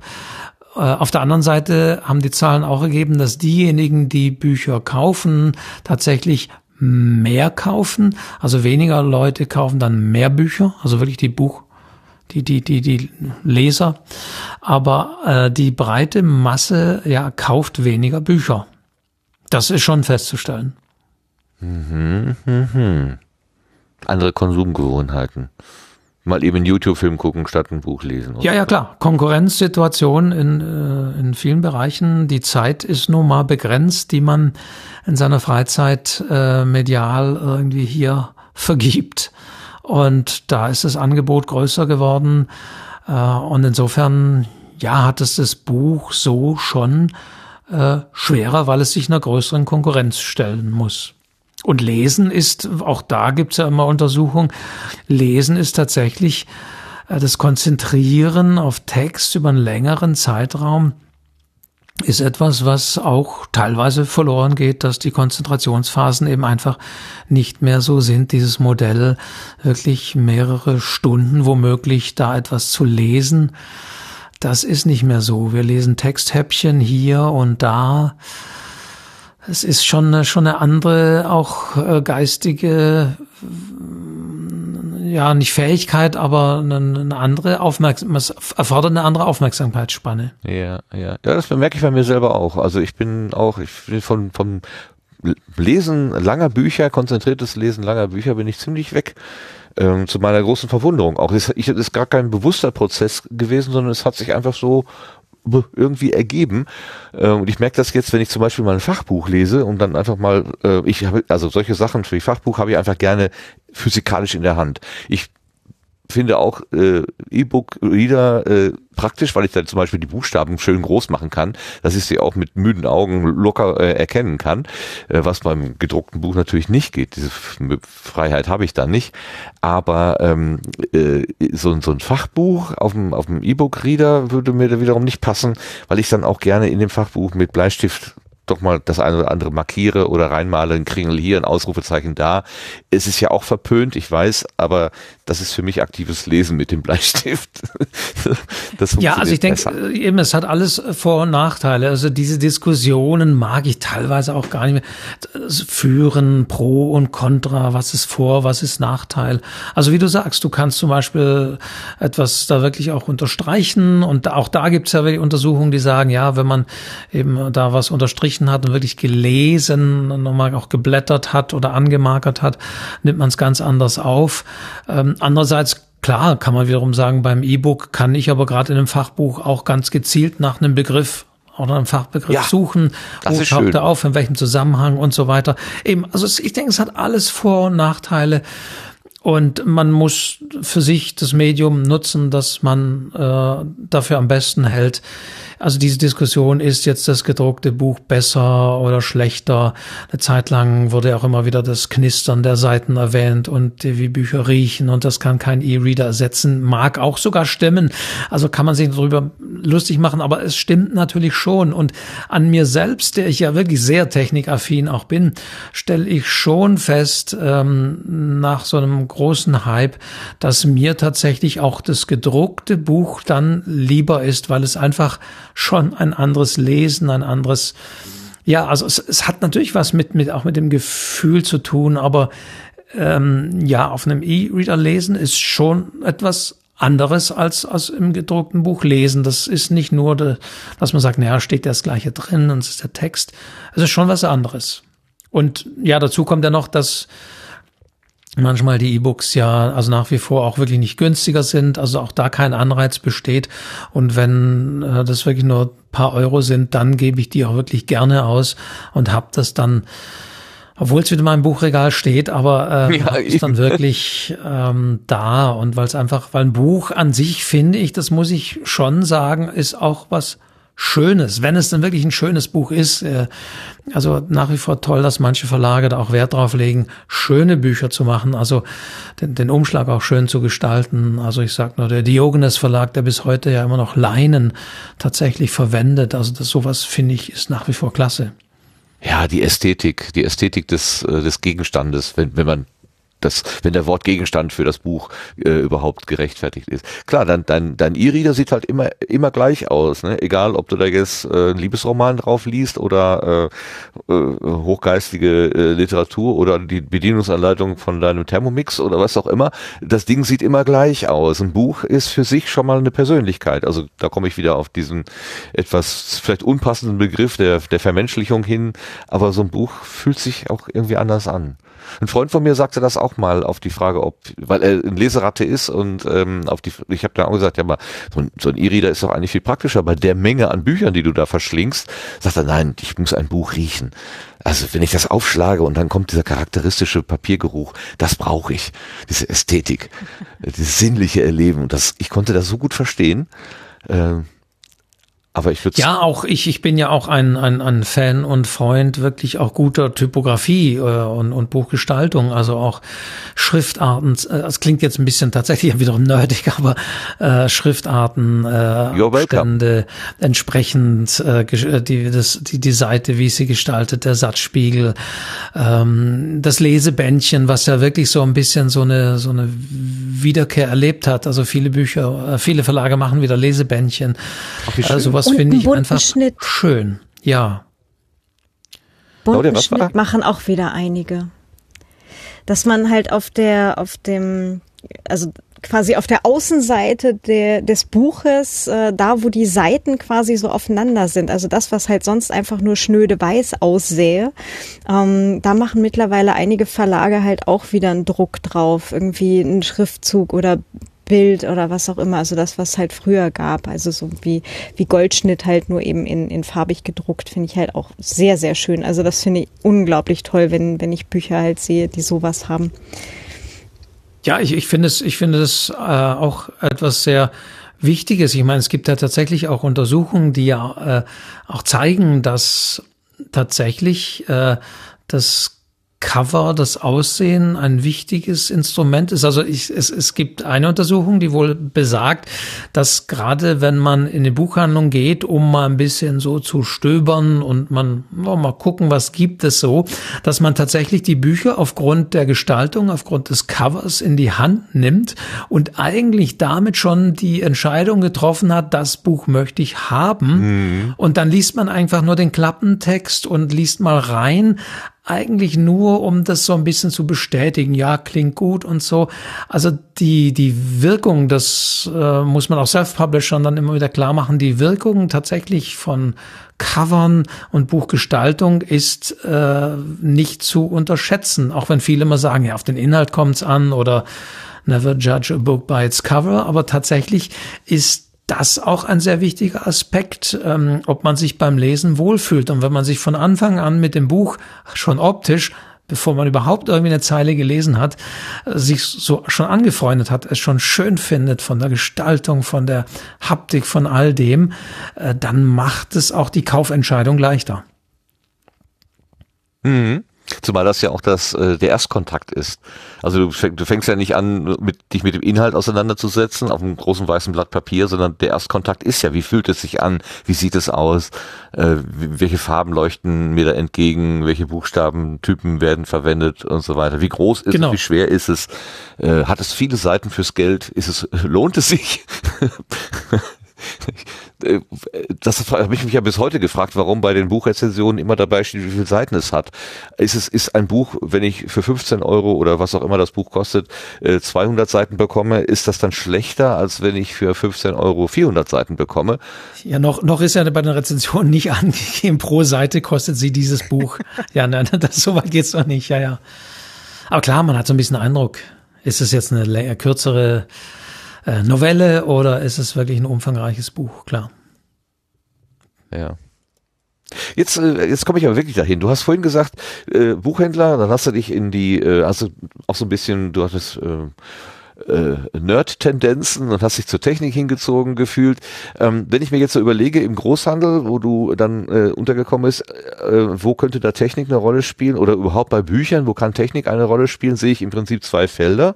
Das eine ist ähm, die, äh, die äh, also dass die, die Archivierung oder die Registrierung von Titeln, ähm, die, das Wiederfinden von Titeln, ähm, also äh, ISBN-Nummer elektronisch und so weiter, also dieses Sortieren, äh, da sind ja Maschinen, äh, Computer äh, uns sagenhaft überlegen, also irgendwo in einem Archiv was wiederfinden, das ist, oder elektronisch zu suchen, äh, das ist ja wirklich eine Sekundensache, wo im Gegensatz zum Karteikasten, wo man dann Stunden braucht, bis man die passende Karte gefunden hat. Das ist das eine Feld, wo ich EDV sehe und in dem anderen Feld tatsächlich äh, elektronisches Publizieren. Ähm, äh, hast du dich mit deiner äh, Nerd äh, Neigung für eine oder der beiden, äh, äh eine der beiden Felder äh, hast du dich da genähert oder gibt es noch ganz andere Felder, wo ich jetzt gar nicht die EDV in, im, im Kontext Buch sehe? Ähm, naja, das, das, das Schöne dir? ist, dass ich ja den Weg gefunden habe, für mich tatsächlich auch mit dem Literaturcafé äh, immer sehr viele Dinge, auch technische Dinge zu verbinden mit dem Buch. Und das finde ich bis heute noch zum Glück das Faszinierende, dass mir das Thema an sich nicht langweilig geworden ist, weil ich auch immer wieder neue Dinge entdecken kann. Also ähm, eben äh, angefangen damals generell mit dem Internet und was äh, verändert das äh, das Ganze? Allein auch Bücher Bücher online zu bestellen und so weiter. Das waren ja waren ja auch schon mal große Veränderungen. Ja, und genau. ähm, dann ähm, jetzt bis hin Self Publishing äh, die Möglichkeit tatsächlich jetzt ohne dass ich Geld investieren muss Bücher zu veröffentlichen. Äh, auch Podcasting äh, so eine technische Sache wo ich mich plötzlich dann noch mit mit irgendwie äh, Schnitt Schnittprogrammen und Audioformaten auseinandersetzen muss oder, oder anderen Dingen. Also man kann, und das finde ich schön, sehr vieles mit diesem Thema verbinden. Deswegen sage ich auch immer literaturcafé.de äh, ist eine Website, wo es um das Schreiben und Lesen von Büchern geht, aber auch immer wieder um äh, was macht Strom. Ich sage das immer bewusst so ein bisschen salopp, was macht Strom äh, mit dem Buch. Und ich rezensiere auch gerne ab und zu mal ein, ein, ein Computerspiel, weil äh, für mich auch das faszinierend, faszinierend ist, wie Erzählen von Geschichten, von Handlung interaktiv äh, erfolgt. Und das ist für mich nicht, wie es teilweise auch war in irgendwelchen Büchern, interaktive Bücher und so, ja, schön und gut. Aber ich glaube auch so eine spannende und neue Form des Erzählens gibt es auch eher im Computerspiel ähm, also selbst in, in, in Spielen wie, wie, wie GTA oder Red Dead Redemption, äh, wo man wirklich dem hier nicht, da heißt nach wie vor Spieler, aber letztendlich ist man ja auch so etwas wie ein, ein Leser einer Geschichte und das ist weitaus intensiv, äh, äh, ja, äh, mit mehr Möglichkeiten da einzugreifen und das finde ich schon spannend. Also diese Schnittstelle, die es da gibt, ähm, finde ich immer wieder äh, spannend und wie sie das Erzählen betrifft. Also da sage ich nicht das Buch, sondern das Erzählen. Ich meine, in Büchern werden Geschichten erzählt werden sie äh, auch vorgegeben, was, äh, glaube ich, nach vor der Vorteil des Buches ist. Man muss sich einer Geschichte stellen. Ähm, und in Spielen ist es teilweise ähnlich. Und da ist es auch, finde ich, immer interessant, wo gibt man dem Spieler die Freiheit, dass er selbst entscheiden kann, aber wo hat ganz klar auch der Game-Autor ähm, dann die Oberhand und gibt ganz klar auch die Geschichte vor. Also deswegen finde ich nach wie vor diese Schnittstellen ähm, immer wieder spannend und sie sind sehr vielfältig und eben nicht nur ähm, bei, bei den von dir erwähnten Bereichen, sondern da, da gibt es noch viel, viel mehr. Mhm, ja, verstehe. An Anmerkung nur gerade so, äh, Stimme aus dem Off. nee, ähm, nein, gar nicht Off. Du bist im On. Hör mal zu, du bist im On. Dass die, dass die Spiele sich halt auch sehr gewandelt haben jetzt gerade über die letzten Jahre. Also ich bin jetzt tatsächlich selber keine, keine aktive Zockerin, aber ähm, ich finde das total spannend, dass es mittlerweile halt auch einfach ernste Spiele gibt, die genau halt darauf abzielen, dass es einfach äh, oder dass halt einfach eine Geschichte vermittelt wird. Ähm, da hatte ich ein sehr interessantes Gespräch mit äh, zwei Studentinnen von der, was denn das? War das Theo Graz, glaube ich, ähm, die tatsächlich einen ganzen Studiengang zu äh, Game Design und so weiter haben. Und ähm, und die, äh, das, das Problem war, dass leider die Aufnahme äh, kaputt war. Das äh, ist eine von den, von den tragischen Geschichten äh, meiner Podcasterinnenkarriere. ähm, jedenfalls ähm, ging es halt um, um genau solche Spiele wie hier Passport Please äh, wo man halt ähm, einen, einen Grenzwächter spielt, der dann entscheiden muss, wer wird ins Land gelassen und wer nicht. Ne? Und ähm, wer, wer darf jetzt quasi weiterleben und von wem weißt du, diese Person wird jetzt sterben, wenn du die nicht ins, äh, ins Land lässt, ja? Oder uh. ja, ja, so richtig, richtig, richtig ernste Geschichten. Ja. Und da ist ja jetzt auch dieses, ähm, Wolfgang, vielleicht weißt du gerade den Namen. Ähm, es gibt jetzt gerade dieses Spiel, ähm, wo man quasi Nazi-Zeit ähm, Rebellion letztendlich spielt, was aber auch sehr, sehr ernst ist. Ich hatte das jetzt, äh, ich habe nur Rezensionen gelesen, ich habe es äh, selber noch nicht gespielt. Nee, habe ich jetzt, habe ich jetzt auch nicht auf dem Schirm. Ja, ja. Ich, ich Aber klar, es, es gibt, es gibt, gibt, es gibt sehr viele Möglichkeiten äh, und äh, klar, zum Beispiel auch beim Thema Computerspielen, aber wenn es grundsätzlich ums Erzählen geht, äh, mhm. finde ich, gibt es da auch äh, spannende Ansätze, ähm, wirklich dort, dort Geschichten, Geschichten zu erzählen. Through the Darkest of Times ist jetzt gerade un, unlängst wohl ähm, rausgekommen. Mhm. Äh, kommen wir gleich zum Podcaster Wolfgang, aber ich würde ganz gern einmal noch, weil du es auch erwähnt hast und das natürlich auch die äh, die Basisstation sozusagen, deine Webseite literaturcafé.de. Ähm, bist du ein Blogger? Ist das ein privates Projekt? Ist das, ist das das Ding, mit dem du Geld verdienst? Was genau ist Literaturcafé eigentlich? Es ist tatsächlich entstanden, sozusagen, in dieser Schnittstelle und als äh, dann, also es gibt, man muss es ja mal wieder sagen, das ist ja fast schon, es gibt es jetzt im nächsten Jahr 25 Jahre, das Literaturcafé.de. Ja, das ist irre. Das ist ja also fast schon Dimensionen. Ich muss ich mir selber auch immer äh, vergegenwärtigen. Und da habe ich in der Zeit auch schon einiges kommen und gehen sehen.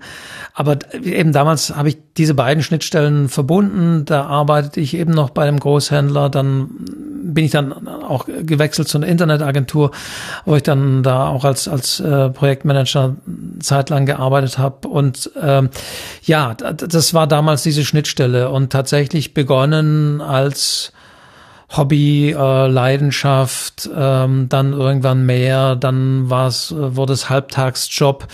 Wobei es nach wie vor so ist, dass das Literaturcafé.de äh, damit verdiene ich so kein Geld. Die Leute, die da auch äh, mitarbeiten, äh, regelmäßig Beiträge schreiben, äh, machen das sozusagen auch äh, ehrenamtlich. Aber es ist trotzdem natürlich im Kern, äh, wie es bei vielen Projekten so ist, meine Visitenkarte der, der Kompetenz, wo ich eben auch sehr viele Dinge ausprobieren kann und, und eine Stimme habe. Ähm, ja, mit dem Blogger war es so, es gibt es eben schon, schon weitaus länger, als es Blogs gibt. Insofern äh, kann man schon sagen, nee, historisch kann das nicht passen. Ja, auf der anderen Seite, ähm, ich sehe es schon eher, äh, im Kern ist es äh, also so ein journalistisches Angebot ähm, und natürlich Sprachrohr, äh, um das Thema schon aus, aus einer gewissen Sicht zu sehen. Ähm, aber ja, irgendwann habe ich gesagt, nee, Blogger kann man auch sagen, ist okay, ähm, nachdem sich das ein bisschen etabliert hat, weil eine Zeit lang war ja Blogger eher vielleicht so ein bisschen auch von, von den etablierten Medien sowas abfälliger. Jetzt hat sich das auch äh, glücklicherweise ähm, gewandelt, äh, aber letztendlich ist es nur eine Schublade für mich. Also äh, mhm. Literaturcafé ist literaturcafé.de, äh, auch mit manchmal der ganz bestimmten Stimme oder Stimmen, die man da hört. Ähm, und ja, das kann man nun titulieren, wie man, wie man, wie man möchte. Aber, Aber als äh, Blog, als ja. Äh, wenn ich mir, also wenn heute jemand sagt, ja, ich habe einen Podcast angefangen, ich habe einen YouTube-Kanal eröffnet oder oder was was, ich habe einen Blog aufgesetzt, dann dann hat er ja ganz viele Vorbilder. Also äh, dann, also die Inspiration. Ich muss mich ich muss mich nicht fragen, wie kommt der denn auf die Idee, einen, einen YouTube-Kanal aufzumachen? Ja, weil das halt äh, jeder Zweite halt macht und dann liegt natürlich die Idee in der Luft. Vor 25 Jahren eine eigene Webseite aufzumachen, lag nicht wirklich in der Luft. Was wo wo kam denn bei dir dir, hattest du Vorbilder oder kam das, äh, hast du gedacht, das ist jetzt so? Ich probiere, ich probiere schon äh, Dinge, Dinge immer gerne aus. Also manchmal tatsächlich habe ich äh, äh, manchmal denke ich auch, bin ich manchmal auch irgendwie zu früh für, für manche Dinge. Ja. Aber äh, ich adaptiere nach wie vor sehr gerne Dinge, äh, probiere sie aus oder überlege mir, wie kann man dieses oder jenes auch für die Literatur nutzen, also auch die ganzen Social-Media-Kanäle. Ich meine, wenn wir jetzt auf das Thema Podcasting kommen, war ja eigentlich genau das Gleiche. Also 2005 tatsächlich äh, habe ich damals äh, mit dem Podcasten angefangen, äh, weil das irgendwie toll war, diese Möglichkeiten, die ähm, ja eine Audiodatei selbst zu produzieren. Und ich weiß noch, der erste Podcast, der nach wie vor auch noch online ist, war einfach, da habe ich nur den Newsletter vorgelesen. Also ähm, als als das war die erste Podcast-Folge und daraus hat sich dann vieles äh, vieles entwickelt. Äh, das Format ist ja auch sehr schwankend eher, äh, da kommen wir gleich, gleich vielleicht noch dazu, aber an sich war es auch da, das Ausprobieren. Ähm, und 2000 fünf und jetzt, äh, das geht euch, wenn ihr eben länger dabei seid, ja auch ähnlich. Oh, jetzt ist wieder Podcast in aller Munde. Man denkt sich manchmal, oh, jetzt höre ich wieder genau das Gleiche. Jetzt höre ich wieder Diskussion über Kommerzialisierung oder sonst wie. Und dann denkt man, ja, aber ein paar Dinge haben sich doch verändert und es ist doch einiges ähm, gegenüber 2005 äh, anders. Aber bei manchen Dingen denkt man auch, oh Gott, das, da muss man auch aufpassen, dass man da nicht so schon dieses, oh Gott, das kenne ich doch, das hatten wir doch alles schon mal. Ach ja, oh Gott. Ähm, ja, ja, vieles kommt dann auch wieder, aber es ist immer ähm, das Ausprobieren. Also selbst als Self-Publishing am Anfang war, war ich ja auch gleich am Anfang mit dabei, weil ich es auch ausprobiert habe. Jetzt möchte ich mal einfach einen Text äh, veröffentlichen und verkaufen. Eben kein Roman, wie gesagt, weil die schreibe ich nicht, aber eher im, im Sachbuchbereich. Und es ist bis heute immer noch das Ausprobieren äh, der, der Möglichkeiten. Das finde ich spannend und da gibt mir Literatur, Bücher, Erzählen dann doch immer diesen Anknüpfungspunkt, dass ich übers Literaturcafé einen Podcast, äh, einen YouTube-Kanal, äh, wo auch mal live gestreamt wird äh, oder eben ich bin bei Twitter, bei, bei Facebook nicht so sehr, aber einfach auszuprobieren. MySpace damals, die Älteren werden sich erinnern und so weiter. Ja, einfach mal ausprobieren. Vieles ging auch. Hast und Podcast war so etwas, wo ich dachte, nee, TikTok eben noch nicht da, also ich habe ein bisschen einen Punkt, wo ich denke, ja, nee, also manche Sachen sollte man nicht machen, auch eher aus politischen Gründen. Ich finde nach wie vor auch Facebook immer noch sehr problematisch. Äh, und auch jetzt, wenn ich immer wieder höre, dass viele Autoren zum Beispiel Livestreamen und dann ist immer bei Facebook und das ist für mich ein bisschen zu, zu closed, weil man dieses Netzwerk unterstützt, was in meinen Augen äh, sehr viel negative Dinge auch, auch bewirkt und wo man die Freiheit des Internets in eine äh, gated Community gibt, in die man sie besser nicht geben sollte. Ja, aber es war schon fast jetzt politisches Statement. Ähm, Ab und zu darf ja. das hier auch mal sein. wir sind also bei TikTok sehe ich es ähnlich. Äh, es ist normal äh, ein sehr überwachtes System ähm, und was da alles passiert ist. Und äh, ich glaube, man sollte manche Dinge nicht unbedingt unterstützen. Wenngleich ich weiß, es ist immer problematisch, kann man auch in anderen Sachen sehen. Aber ja, ja, äh, insofern, aber was, was frei und offen ist. Und das ist beim Podcasten nach wie vor das Schöne, äh, obwohl es ja da auch Bestrebungen gibt, dass manche Portale sehr, sich sehr viel einverleiben. Äh, aber es ist nach wie vor das Schöne, dass es dann doch ein freies und offenes Medium ist, was ich mit, mit, mit jedem beliebigen Podcatcher abonnieren kann. Und das Schade ist, dass eben gewisse Podcasts dann wieder eben exclusive in manche Portale äh, wandern, wobei die ja auch gar keine Podcasts im eigentlichen Sinne sind. Genau. Alles, wo sind wir jetzt? Wo, war, wo, wo, bin ich jetzt her? Wo waren wir jetzt? Wie war die Frage? Ähm, ich hatte übrigens unlängst ähm, ein Encounter mit jemandem, der Second Life erwähnte und das ist oh ja, da ja, natürlich, ja. Ja, genau, dass das ist eigentlich doch total toll wäre, mal wieder was in Second Life irgendwie zu machen. Und da musste ich dran denken, dass du mal irgendwann, glaube ich, war das ein Autorentreffen oder tatsächlich auch Lesungen ja. in Second Life gemacht hattest? Ja, ja, Lesungen in Second Life, in der Tat, äh, gab es da, richtig, richtig. Äh, es, gibt, es gibt so viele Dinge, wo ich ja, gab es auch mal. Äh, natürlich, ja, ja. Also Lesungen in Second Life als eine Zeit lang, äh, auch da kann man sagen, tatsächlich damals ja allen Ernstes ja gesagt wurde, das Internet wird es nicht mehr lange geben, es wird nur noch virtuell und es wird nur noch Second Life geben. Äh, man lacht heute, aber ja, ja, ja. Und auch da habe ich äh, probiert und, und gab es dieses. Ja, ja, ich richtig, richtig. Also das auszuprobieren äh, eben ist spannend. Okay, du bist also ein, ein Explorer, ein, äh, ein, ein Erkunder, ein Ausprobierer, ähm, der gerne auch einfach mal einen Schritt nach vorne geht, wo andere noch nicht gewesen sind. Also äh, wie, wie Raumschiff Enterprise, ne? Äh, wir fliegen dahin, in Bereiche, no, wo bisher no noch kein Mensch gewesen before. ist. Yeah. Ja, Mhm. genau, so. Also 2005 mit einem Podcast zu beginnen, das können sich wahrscheinlich viele unserer Hörerinnen und Hörer so gut wie gar nicht vorstellen. Gab es denn da überhaupt schon MP3 oder AAC Genau, ja. oder was auch immer? Hm, Nee, das wurde noch auf Steintafeln in Waff ge gemeißelt. Da haben wir noch 3,5 Zoll äh, äh, Disketten verschickt. Ja, genau. Nein. Fünf und Ja, also ich glaube 2005 war gab's schon äh, gab's schon MP3, also auch schon Ja, es gab schon Formate, Äh, genau, es, Formate, wo man also Audio jetzt nicht äh, für eine Stunde tatsächlich so eine riesen Datenmenge hatte, sondern komprimiert. Das ist ja eigentlich der äh, der Schlüssel zu allem, dass man eben Audio komprimiert oder überhaupt komprimieren kann. Sonst wenn das alles in Rohdaten daherkommen würde, würden wir keinen YouTube-Kanal angucken können, weil das würde einfach keine Maschine mitmachen. Also die Kompression, die die geschickte Verkleinerung äh, äh, und trotzdem äh, ja also diese und DSL, ja, aber im DSL Genau, gab's ne, so also- noch nicht in dieser Verbreitung. Äh, Auch nicht. Wer, wer schnell war, hatte noch einen ISDN-Anschluss und so weiter. Ja, ja, ganz klar. Und irgendwann waren die Leitungen dicker. Irgendwann hieß es, na ja, diese Audio-Podcasts, die Videopodcasts sind das Neueste.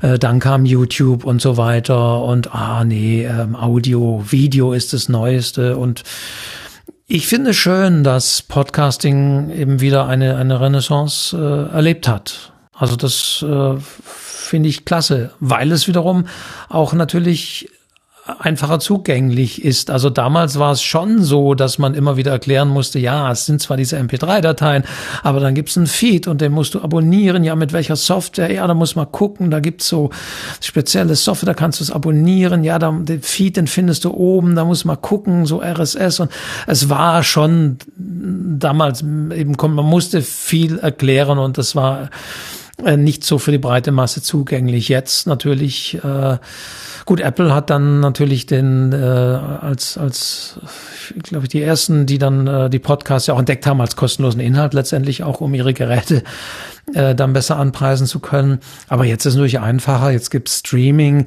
Es wird nicht nur runtergeladen, sondern auch gestreamt. Das ist zugänglicher für die Leute. Die haben das auf ihr Mobiltelefon. Äh, Datenvolumen kosten nicht mehr Unsummen, sondern man kriegt jetzt da auch die Gigabytes nachgeworfen. Also das hat sich dann schon verändert, was, was die Zugänglichkeit jetzt angeht. Und natürlich ist es einfacher, das bei Spotify gleich zu machen, weil da habe ich auch meine Musik. Ah, da gibt's auch Podcasts. Aber es ist natürlich für die Freiheit des Podcasts eher kontraproduktiv, wenn die dann nur dort zu finden sind. Wunderbar. Du sprichst, glaube ich, vielen Hörenden gerade aus der Seele, deswegen möchte ich das auch einfach mal so stehen lassen. Ich ähm, äh, bin auch für freie Kon für einen freien Konsum, ähm, kann aber auch natürlich den Einzelnen nachvollziehen, der sagt, genau wie du sagst, ja hier, ich gebe mich da so in der Plattform hin, da habe ich alles in äh, alles auf einmal, alles aus einer Hand. Ich habe eine Wandklicklösung und muss mich um den ganzen Detailkram nicht kümmern. Äh, das kann ich auch verstehen aus so einem Komfortaspekt, aber das ist eben nicht so die wahre Lehre. Naja, na gut. Ja, man, es ist schön, dass man da auch sein kann und Jo. manchmal wundere ich mich auch, wenn man wenn ich meine Spotify-Daten ansehe, wie viel Abrufe es da gab und dann frage ich mich, hm, runden die Zahlen auch ein bisschen auf, um mich jetzt hier als Podcaster ein bisschen zu tätscheln. Also ja, auch ja das auch ist, ist eine sehr interessante Beobachtung, ja. Wozu nutzt du denn deinen Podcast äh, im, im Kanal? Ist das ähm, ein, ein Werbeträger für äh, Literaturcafé, also quasi um noch äh, andere Menschen zu dir zum Hauptangebot hinzuziehen? Oder ist das eine Ergänzung, weil du da Dinge tun kannst, die du im, Schrift, im Schriftlichen gar nicht äh, tun kannst? Wo, was, was ist die Idee bei dir hinter Podcasting? Ja, also ich bin ja ein Podcaster. Also wenn ich meinen Podcast-Seminaren immer sage, also einer der Schlüsselfaktoren ist die Regelmäßigkeit und äh, dann bin ich sozusagen sehr schlechter Podcaster, weil ich äh, den Podcast so immer nicht regelmäßig bringe. Ähm, der hat sich auch immer gewandelt. Wie gesagt, am Anfang war es der vorgelesene Newsletter, dann war es eine Zeit lang, also meist waren es immer gebaute Podcasts, also so wie hier, das sogar noch live oder das einfach so mitgeschnitten wurde. Also es war schon immer eher der gebaute Podcast. Ähm, aber ähm, ja, eine Zeit lang dann wirklich, man bemüht sich, aber da man so viele Sachen, andere Sachen macht, dann wird es doch wieder unregelmäßiger. Dann, wie gesagt, war eine Zeit lang ja Podcast auch eher out. Und dann habe ich mich tatsächlich auch dem Videoformat ein bisschen mehr zugewandt, äh, ge gewendet. Dann wurden sie plötzlich wieder ein bisschen populärer. Dann habe ich auch den Kanal wieder reaktiviert. Sehr häufig äh, nutze ich äh, auch das Podcast-Format für letztendlich auch bestimmte Veranstaltungen. Äh, beispielsweise Bachmann-Preis äh, kennen jetzt nur die, die Buchmenschen, aber ähm, ein sehr wichtiger, wichtiger Buchpreis, der in Klagenfurt äh, verliehen wird, über mehrere Tage geht, das mit dem Podcast, mit dem täglichen Podcast dann zu begleiten. Oder äh, ich war, war letztes Jahr auf einer, auf einer Tagung ähm, des, des Deutschen Literaturfonds, wo es um unterschiedliche Aspekte geht, Geld verdienen mit Literatur und Urheberrecht und all diese Dinge, wo ich dann einfach auch dahin gegangen bin und dachte, ja, das ist toll, da sind so viele Leute, so viele Experten da und dann mache ich eben Interviews, die ich dann wiederum sehr schnell schnell ausspiele und dann gab's ähm, in, in, in zwei, drei Wochen sehr viel, fast jeden Tag eine Podcast-Folge und dann kann es wieder sein, dass eine Zeit lang keine gibt. Dann mache ich zusammen mit dem Fabian Neidhardt sozusagen innerhalb des Podcasts dann auch, aber auch sehr Unregelmäßigkeit, dass wir uns immer treffen und wirklich eher mehr so in Richtung hier kann ich ja sagen, so Laber-Podcast gehen, dass man so sagt, oh, dann machen wir auch mal ein, zwei Stunden und reden über Bücher, solange es eben dauert.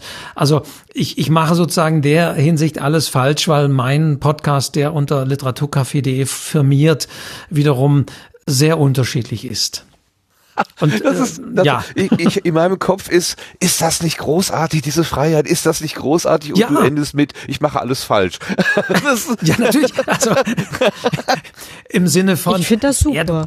Ja, aber ich muss es ja dann auch nicht machen. Das ist ja das Schöne. Ich, ich habe dann die Möglichkeit und sage, wow, jetzt gehe ich zu einer äh, dahin zu einer Veranstaltung und da ist es nun mal schön, einfach mit den Leuten auch zu sprechen und äh, mit Experten zu sprechen. Oder ich, äh, ja, und das ist einfach dann das geeignete Format. Und eine Zeit lang, ähm, ja, habe ich gerade nicht so die Zeit. Ich muss auch mal gucken, bei Leipzig, die Leipziger Buchmesse war ja abgesagt. Da will ich nach wie vor, ich muss sagen, will ich noch vieles im Podcast nachholen ähm, diese, diese Interviews. Aber äh, ja, man hat ja auch nur, nur begrenzt Zeit. Und der Podcast ist, ist, ist ein Kanal und ich finde nach wie vor ein tolles Medium und eben, es ist meine tolle Freiheit, dass ich jetzt nicht sagen muss, klar, die Leute sagen irgendwann, wann gibt's mal wieder eine neue Folge oder schon, dann weiß ich, jetzt wäre es vielleicht mal wieder an der Zeit. Aber äh, da genieße ich dann wiederum auch die Freiheit und manchmal, wie gesagt, gibt's ein Format innerhalb des Formats, also was dann jetzt nicht als eigener Kanal oder eigene Show ausgespielt wird, sondern es gibt nur ein Feed und da passiert alles. Man kann ja, man muss ja nicht, nicht alles hören. Nee, genau. Also man kann ja, also die, die, die Hörenden haben ja die Zeitsouveränität und die Themensouveränität und überhaupt komplette Souveränität. Sie können es auch komplett ignorieren, das ist auch schön. Also, das ist ja ähm, einfach ähm, ein, ein, ein Buffet also wir legen es quasi auf die Theke und wer es haben will, der nimmt es und wer es nicht haben will, der lässt es. Also das ist ja das Schöne an der ganzen Geschichte. Auf jeden Fall. Genau, also ich, ich, ich eben kenne auch Leute, sagen, oh Gott, wer hört dann das? Wer soll denn hier eine Stunde lang zuhören? Wer soll hier äh, stundenlang? Äh, ja, aber äh, eben, es ist ja jedem unbenommen. Schön ist natürlich, dass es mittlerweile äh, sowas gibt wie eben Kapitelmarker und so weiter. Also die setze ich auch dann gerne ein. Das ist schon, finde ich, ein Vorteil, der äh, die Podcasts ein bisschen zugänglicher macht. Denn nach wie vor ist natürlich das Problem, dass eine Podcast Podcast-Folge, wenn sie, die muss ich mit sehr ausführlichen Shownotes eben versehen, damit sie wiederum auch so wahrgenommen wird. Äh, und wenn ich dann jetzt die Möglichkeit habe, tatsächlich Kapitelmarker einzugeben, schneller zu Dingen zu springen, das ist dann auch, auch das hat sich, auch das hat sich verbessert. Klar, gerade wenn man in dieser, wenn man eine konkret eine Sache beschreiben will oder ein, eine, wie wir jetzt so ein Magazin machen mit verschiedenen Rubriken, ähm, eine, ein, auf der einen Seite so ein persönliches Gespräch mit Porträt und auf der anderen Seite aber auch Techniktests und Termine. Wenn ich nun mal eben schnell irgendwo jetzt Termine hören will oder so, dann weiß ich genau, ich kann den Knopf drücken und bin an der richtigen Stelle. Ja, das richtig, richtig. Schön, genau. Ja. Hättest du dir je vorstellen können, aus dem Mund der Kanzlerin das Wort Podcast zu hören? Äh, Meinst du jetzt in der aktuell, äh, das war ja interessanterweise in der aktuellen Rede, äh, damals, ich glaube, diese erste Corona-bedingte Rede, wo sie genau, das Wort, ja. den Begriff Podcast eigentlich total falsch verwendet hat, wo, wo, wo, wo, ich glaube, sie meinte einfach nur die WhatsApp-Audio-Message. Ja, sie ja. hat doch irgendwie sowas gesagt mit, der Enkel kann doch auch mal dem Opa einen Podcast aufnehmen. Genau.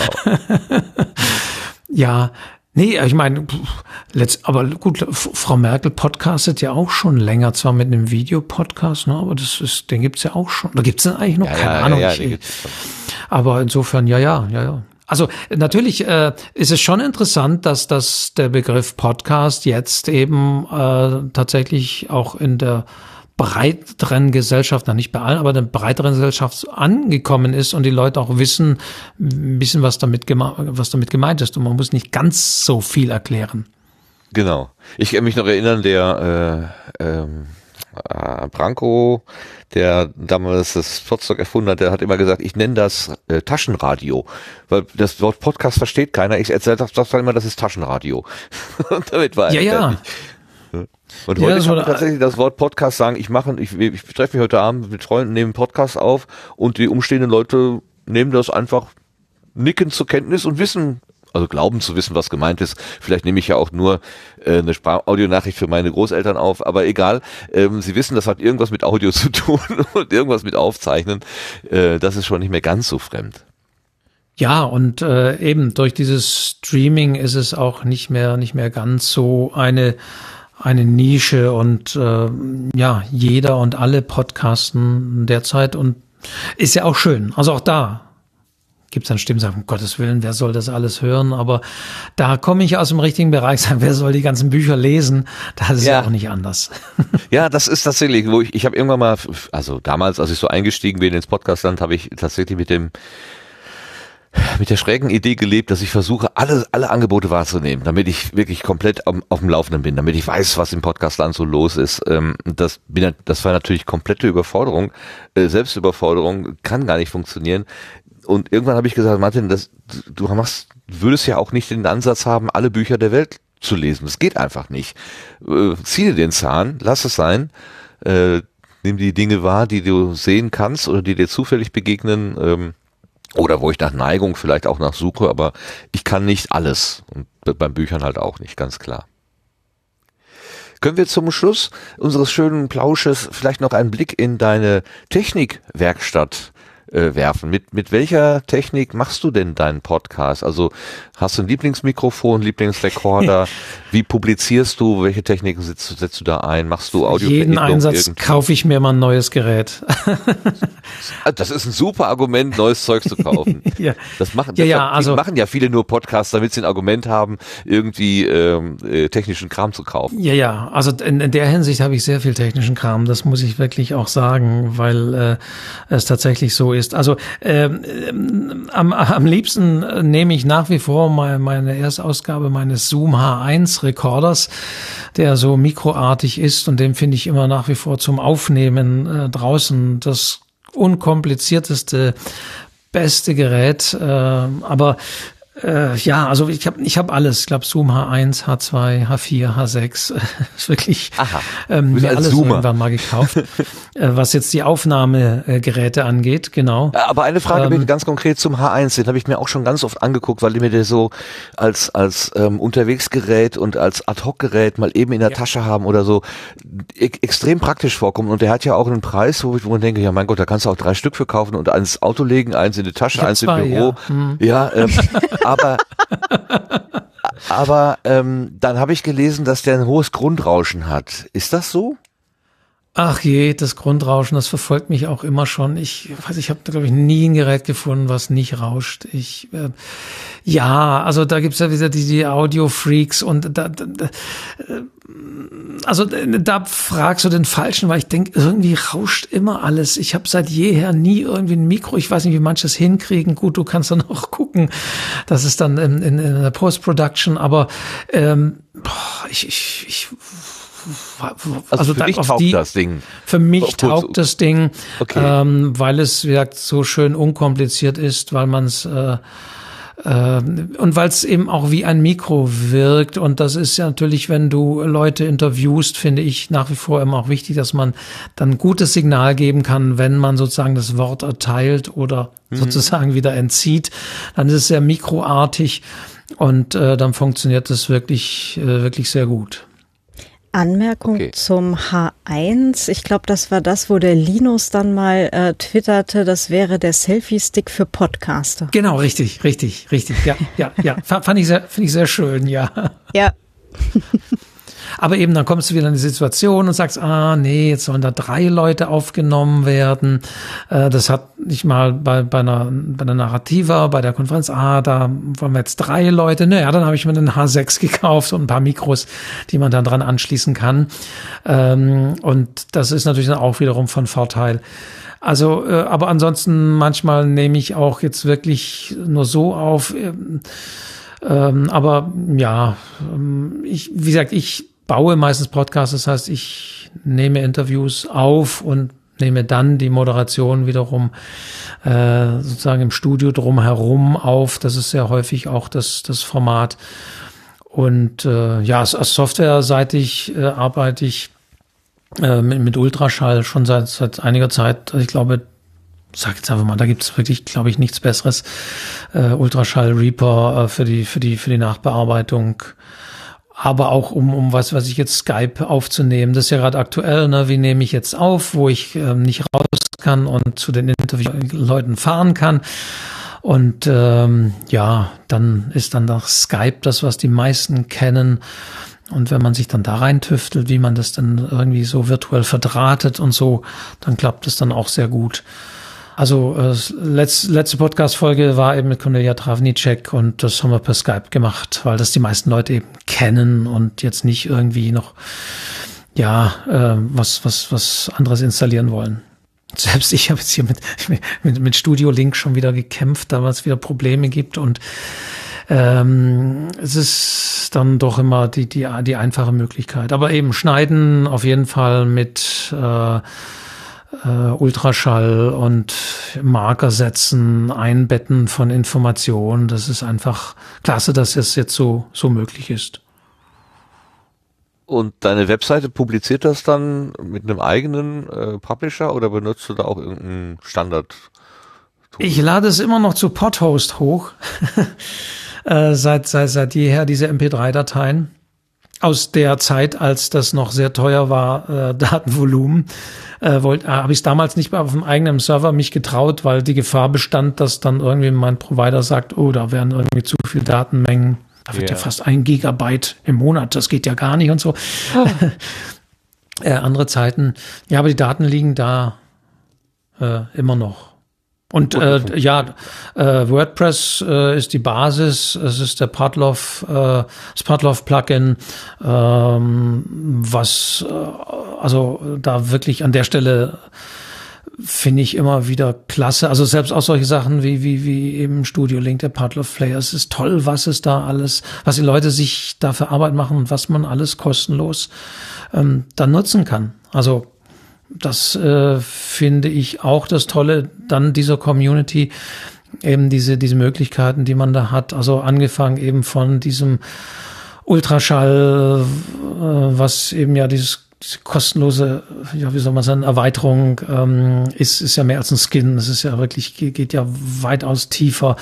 Und eben diese ganzen Angebote in WordPress, dieses Podlove Plugin, der, der Player mittlerweile in der Version 5 wahnsinnig ausgefeilt. Also das ist dann schon toll. Ähm, auch, dass, dass man halt wirklich mit nach wie vor wenig äh, Geld investieren muss, um wirklich hier senden zu können. Eben, und dann hoste ich das über Literaturcafé. Literaturcafé läuft jetzt schon seit geraumer Zeit unter WordPress und da gab es ja viele Plugins. Auch da habe ich gewechselt von, von dem Plugin zu jenem Plugin. Äh, Plugins, die am Anfang auch nicht mehr weiter gepflegt wurden, was dann natürlich dramatisch war. Und wie bringt man das Format? Also auch da teilweise schon mit Technikern zusammen Stunden zugebracht, um irgendwas zu konvertieren, äh, da, um, um einfach das irgendwie weiter zu beizubehalten, weil irgendwie Schlimmste ist ja irgendwie Feed-URL ändert sich oder sowas. Sowas darf einfach nicht passieren. Das ist das Schlimmste. Also diese Kontinuität muss zumindest gewahrt sein. Ansonsten ist ja danach wie auch das Schöne, dass ich notfalls auch meine MP3-Dateien irgendwie umziehen könnte. Aber der Feed muss eben gleich bleiben. Mhm. Ja. Deswegen habe ich da auch immer von Anfang an, nee, nutzt nicht die Feed von irgendwelchen Anbietern, die unter deren URL laufen, sondern guckt zumindest, dass der Feed immer bei euch liegt. Äh, wo du gerade den, den äh, Podlove Player 5 äh, erwähnst, da kommen wir gleich noch zu im, in, der, äh, in der Rubrik Querbeet, weil äh, da gibt es auch Erfahrungen, die nicht ganz so positiv sind. Schön, dass du positive Erfahrungen damit gemacht hast. Kannst du noch eine Weile bleiben? Es gibt bleiben? ja fast jeden Tag gerade ein Update. ja, genau. Kannst du noch eine Weile bleiben oder bist du zeitlich beschränkt? Äh, oder nein, nein, bis zum Ende der Sendung bleiben? Ja? Nö, nö, alles okay. Okay, dann meine letzte Frage jetzt hier für die Rubrik äh, Gartenbank. Du bist der Entdecker, Erforscher, Ausprobierer neuer Dinge. Was für neues Projekt hast du gerade aktiv vor Augen? Äh, also aktiv, natürlich Corona bedingt, habe ich zum ersten Mal viel, sehr viel live gelesen klingt jetzt irgendwie banal, aber tatsächlich ähm, äh, machen das ist natürlich jetzt jeder irgendwo äh, liest und bietet an. Also da ähm, habe ich zum ersten Mal tatsächlich auch den Charme der Live-Sendung. Gut, haben wir jetzt hier ja auch, aber tatsächlich auch des Live-Lesens. Das war eine ganz neue Erfahrung, die ich da gemacht habe. Ich habe zwar schon öfter auch mal Livestreams und so weiter äh, probiert, das schon, aber ich habe tatsächlich, also mit einer der ersten Jubiläumsveranstaltungen, die es wirklich, also im literarischen, neben der Buchmesse, aber die es so brachial getroffen hat, war, äh, wann war es im März? Ich glaube, der 21. März war der 250. Geburtstag von Hölderlin dann vielleicht, oh Gott, Hölderlin, uralt, sonst wie. Aber wenn man das weiß, hier in Baden-Württemberg, äh, Literaturarchiv Marbach und, und, und, da haben Leute wirklich, man kann sagen, jahrelang auf dieses Jubiläum hingearbeitet. Ausstellungen, Veranstaltungen, Lesungen, Podiumsdiskussionen äh, und, und, und, Hölderlin, 250. Ja, und dann kam Corona und all diese Dinge fielen aus. Und dann habe ich mir gesagt, Mensch, dann lese ich sein berühmtestes Werk, den Hyperion, in sieben Stunden mehr oder weniger nonstop, immer Pausen gemacht, aber als Livestream. Also zehn Stunden sind es dann insgesamt geworden, äh, sind auch noch online. Das war eine tolle Sache, äh, weil ich dann zum ersten Mal wo auch gemerkt habe, da hören auch Leute zu und das ist das Schöne, ist ja gemeinfreier Text, es ist auch noch online. Ich kriege jetzt auch noch sehr viele Rückmeldungen von diesen von diesen zehn Stunden, die es insgesamt sind und mit drei Stunden Pause, die aber als Stream, es lief halt einfach weiter. Aber es wurde eine Katze gezeigt, also insofern alles ist gut. alles richtig gemacht. Und dann habe ich als nächstes gesagt, äh, ich nehme jetzt den Text der Stunde, den alle lesen wollen, aber keiner lesen konnte, weil das Buch einfach nicht erhältlich war. Camus, Die Pest. Ja, gilt ja so als ja. der Text, der und dann habe ich gesagt, ja, dann lese ich die Pest und das ist natürlich nicht mehr gemeinfrei. Also habe ich beim Rowold Verlag gefragt und gesagt, wie wär's? Und die haben gesagt, sie können es aus rechtlichen Gründen schon wegen des französischen, also Gallimard Verlages nicht ganz kostenfrei anbieten. Bisschen was muss ich zahlen. Aber ich habe es dann trotzdem gemacht und auch da die Resonanz, das, das war unglaublich. Ich habe das wirklich gesagt, jeden Tag lese ich um 10 Uhr von 10 bis 11, auch manchmal ein bisschen länger, äh, an zehn Tagen. Und erst dachte ich, es aus schade, denn es, aus lizenzrechtlichen Gründen durfte dann die Folge wirklich nur einen Tag online sein, dann musste ja, sie gelöscht werden. Genau. Aha. Das fand ich erst sehr schade, aber auf der anderen Seite im Nachhinein hatte das natürlich auch einen gewissen Reiz, wie immer, eine gewisse Exklusivität. Ich habe dann noch so ein Making-of zusammengeschnitten, dass äh, man so ein bisschen Eindruck hat, wo saß ich da, wie sah da das technische Equipment aus ähm, und so weiter. Aber ja, die, die dabei waren, waren dabei. Ansonsten gibt es das leider nicht mehr. Aber es hat auch eine gewisse Exklusivität. Und jetzt, ich möchte noch nicht zu viel verraten, plane ich gerade da auch wieder das nächste Projekt, denn ich denke, sehr viele Leute lesen live, sehr viele Autoren und da versuche ich auch wieder was Besonderes zu machen. Ähm, mehr möchte ich aber da noch nicht verraten. Aber das ist so gerade meine meine Sache, ähm, dann doch ein bisschen besondere Livestreams in diesen, in diesen Zeiten, um diese Phrase mal noch rauszuhauen, ähm, äh, zu bringen. Das finde ich gerade spannend, diese, diese Live- oder quasi Live-Interaktion auch im Video. Das, weil man plötzlich in Corona auch merkt, dass selbst bei Fernsehsendern auch nur mit Wasser gekocht wird. Und manchmal jo. ist es eben nur die, die große und das Inszenierung, was ich beim Podcasten immer schon klasse fand, dass man selber auch Radio machen kann und manchmal besser, als es das Radio macht. Und man merkt jetzt plötzlich, wenn das Fernsehen auch sich vieler Möglichkeiten beraubt ist, äh, wie, wie banal manche Dinge sind, wenn plötzlich kein Publikum mehr dabei ist und so weiter und so weiter und man plötzlich dann auch selber die Möglichkeit hat, ähm, zu in Anführungszeichen zu senden. Und äh, da lege ich dann schon immer großen Wert drauf. Das war beim Hölderlin so. Ich dachte, na ja, gut, du kannst mit jedem mit dem Smartphone ja streamen äh, bei YouTube. Da das funktioniert. Ich dachte, nee, es soll schon wieder besser ausschauen. Ah, du sollst unten schon eine Bauchbinde eingeblendet haben mit dem Namen oder mit Infos. Ah, ich hätte doch gern so einen Einspielerfilm, der ein bisschen zeigt, wo ich hier sitze. Ah, das wäre doch in der Pause sollte die Katze zu sehen sein und so weiter. Äh, und schon ähm, ja fuchst man sich rein und sieht sieht, oh, da gibt's tolle Software äh, wie Open Broadcast Studio und so weiter. Ähm, ja, um einfach äh, mit, mit wenigen Möglichkeiten da doch eine super Qualität zu, zu bringen. Ja, das ist uns inzwischen gegeben. Das ist echt toll, dass wir diese Möglichkeiten haben. Und ja, du sagst das richtig, du, wir ents, das entzaubert natürlich tatsächlich auch die Profis ein bisschen, ähm, äh, weil die dann eben auch nur mit, mit äh, na, was heißt nur mit Wasser kochen, klingt jetzt wieder so despektierlich. Das meine ich eigentlich gar nicht, aber ähm, es ist, es wird ja so, die werden so ein bisschen vom Sockel gehoben und das tut, glaube ich, äh, auch ganz gut. Also es ist eben. Ja, manchmal tut es gut, manchmal ist es auch ernüchternd. Also ich denke, manchmal ja. brauchen gewisse Dinge auch eine Inszenierung. Also bei manchen Autoren, wenn ich die so im Livestream sehe vor ihrer Bücherwand und diese typische von unten Perspektive der, der eingebauten äh, Kamera im, im, im Notebook oder im iPad oder wo auch immer, äh, die dann da, wo man sieht, oh Gott, so sieht deren Wohnung aus, auch das sieht ja auch nicht so. Hm. Also ich finde das manchmal. wo ist der Glamour? Ja, ja, ja, ja. Also äh, ich bin manchmal, ich, wie gesagt, Typografie und Verpackung ist schon wichtig und ja, das ja. sehe ich auch manchmal, wo ich denke, oh nee, ach oh Gott, das, den will ich jetzt gar nicht so sehen. Ja, ja. Ein heißer Tipp für alle, die, die Menschen, die Bücher haben, äh, so viele Bücher unter das Laptop legen, dass die Kamera auf Augenhöhe ist. Das sieht gleich mal viel besser aus, als wenn das so von unten so hoch guckt. Genau, genau. Und macht euch bewusst, dass das. Dicke. Bitte was? Bei mir sind das vier dicke Bücher. Super. Und du hast die Katze. Also eigentlich solltest du äh, YouTubes, YouTuberin werden. Nee, um Gottes Willen.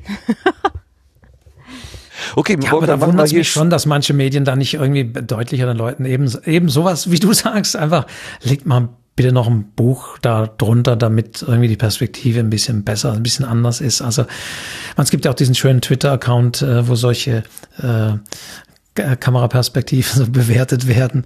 Also ja, äh, kann man. Es ist natürlich auch sehr interessant, wie sich die Leute da inszenieren. Also auch das, klar, er hat eine gewisse Psychologie äh, vor einer Bücherwand oder nicht, vor irgendwelchen Gemälden oder zeigen sie die Wohnung oder nicht oder eher. Also das ist, hat natürlich auch eine Aussagekraft, wie man sich in den Zeiten der Online-Videokonferenzen und Zoom und Co. Äh, sich da inszeniert, ja. Auf jeden Fall eine neue ja, bitte, Form Claudia. von, das wäre vielleicht eine neue Form von Lesetraining eigentlich, oder?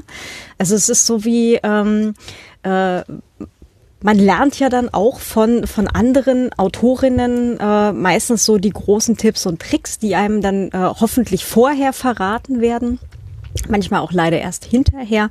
Äh, sowas wie trage keinen kurzen Rock und äh, sitz mit nicht überschlagenen Beinen auf einem Podest, während du liest. Ähm, es ist halt auch so ein Tipp, den, den manche Autorinnen äh, leider vielleicht auch zu spät bekommen hat. Ähm, und da wäre dann halt sowas auch dabei. Ne? So guck nicht in eine Kamera, die dir gerade die Nasenhaare filmt. Ja. Oder, äh, Und umgekehrt, guck vor deinem in die Kamera, Sockenregal. Ja, ja, Ja. ja, ja. Eben, äh, also ich denke auch, ähm, es ist ja, da sind wir auch wieder bei dem Thema Privatsphäre und ähm, eben, man ist ja selber so, man guckt dann auch manchmal lieber mehr an den Hintergrund, was steht denn da so an Buchregalen, was ist denn da? Ja, ja, ja, ja genau. Oder hinten steht ein Home Trainer, das darf ja wohl nicht wahr sein. Also solche Sachen, die du dann immer entdeckst, sehr schnell analysierst ähm, und dir anschaust, äh, was, was, ja, ja, und äh, ja, manchmal auch ernüchternd. Selbst das, was ich das Lady Gaga sieht, das Wohnzimmer so banal aus oder so.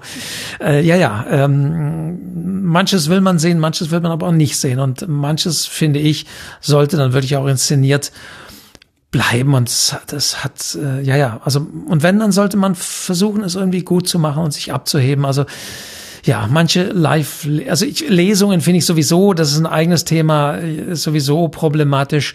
Ähm, aber äh, Lesungen dann jetzt nochmal im Livestream, ja, sind teilweise noch, noch anstrengender. Zum Zuschauen, meine ich. Das ist so schnell abgelenkt von dem ganzen Hintergrund, ja. Ja, oder man schaut nur den Hintergrund an und gar, gar nicht die Lesende. Ja, ja. Ja, okay, ich, ich würde gerne hier den Plausch auf der Gartenbank beenden, äh, damit wir noch ein bisschen zu den anderen Themen kommen. Ähm, ich danke dir, Wolfgang, ganz, ganz herzlich für diese wunderschönen Einblicke in deine Literaturwelt, ähm, die von von Leidenschaft zu Büchern und überhaupt zum Erzählen, zu Geschichten und auch von Technik geprägt ist äh, und dann auch noch diese Podcast-Nähe, also be benutzt genau dieselben Techniken und Begriffe und Geräte, äh, die uns hier so vertraut sind. Also wir sind äh, so so nah beieinander, das ist sehr, sehr schön zu hören. Die äh, Ausgabe geht jetzt weiter. Wir haben noch ein paar Rubriken, Querbeet zum Beispiel, da geht es um Technik und dann haben wir noch Kalender ähm, und äh, Blütenschätze. Blütenschätze, das sind so Dinge, die im Internet passiert sind, die uns in der letzten Zeit irgendwie besonders bewegt haben. Äh, wenn du da im Laufe der Zeit Ja, ich dir rede irgendwas einfällt. Ja. kannst du dir noch was da dazu ähm, beisteuern. Genau. Mache ich die gerne. Aber Zeit eben für mit. den offiziellen Teil sage ich auch schon mal vielen Dank fürs, fürs Hiersein. Es äh, wirklich eben hat großen Spaß gemacht. Waren auch gute Fragen. Danke. Das höre ich natürlich gerne, dass der Gast sich wohlgefühlt hat. Wunderbar. Okay, dann gehen wir jetzt einfach mal ins Querbeet, bitte.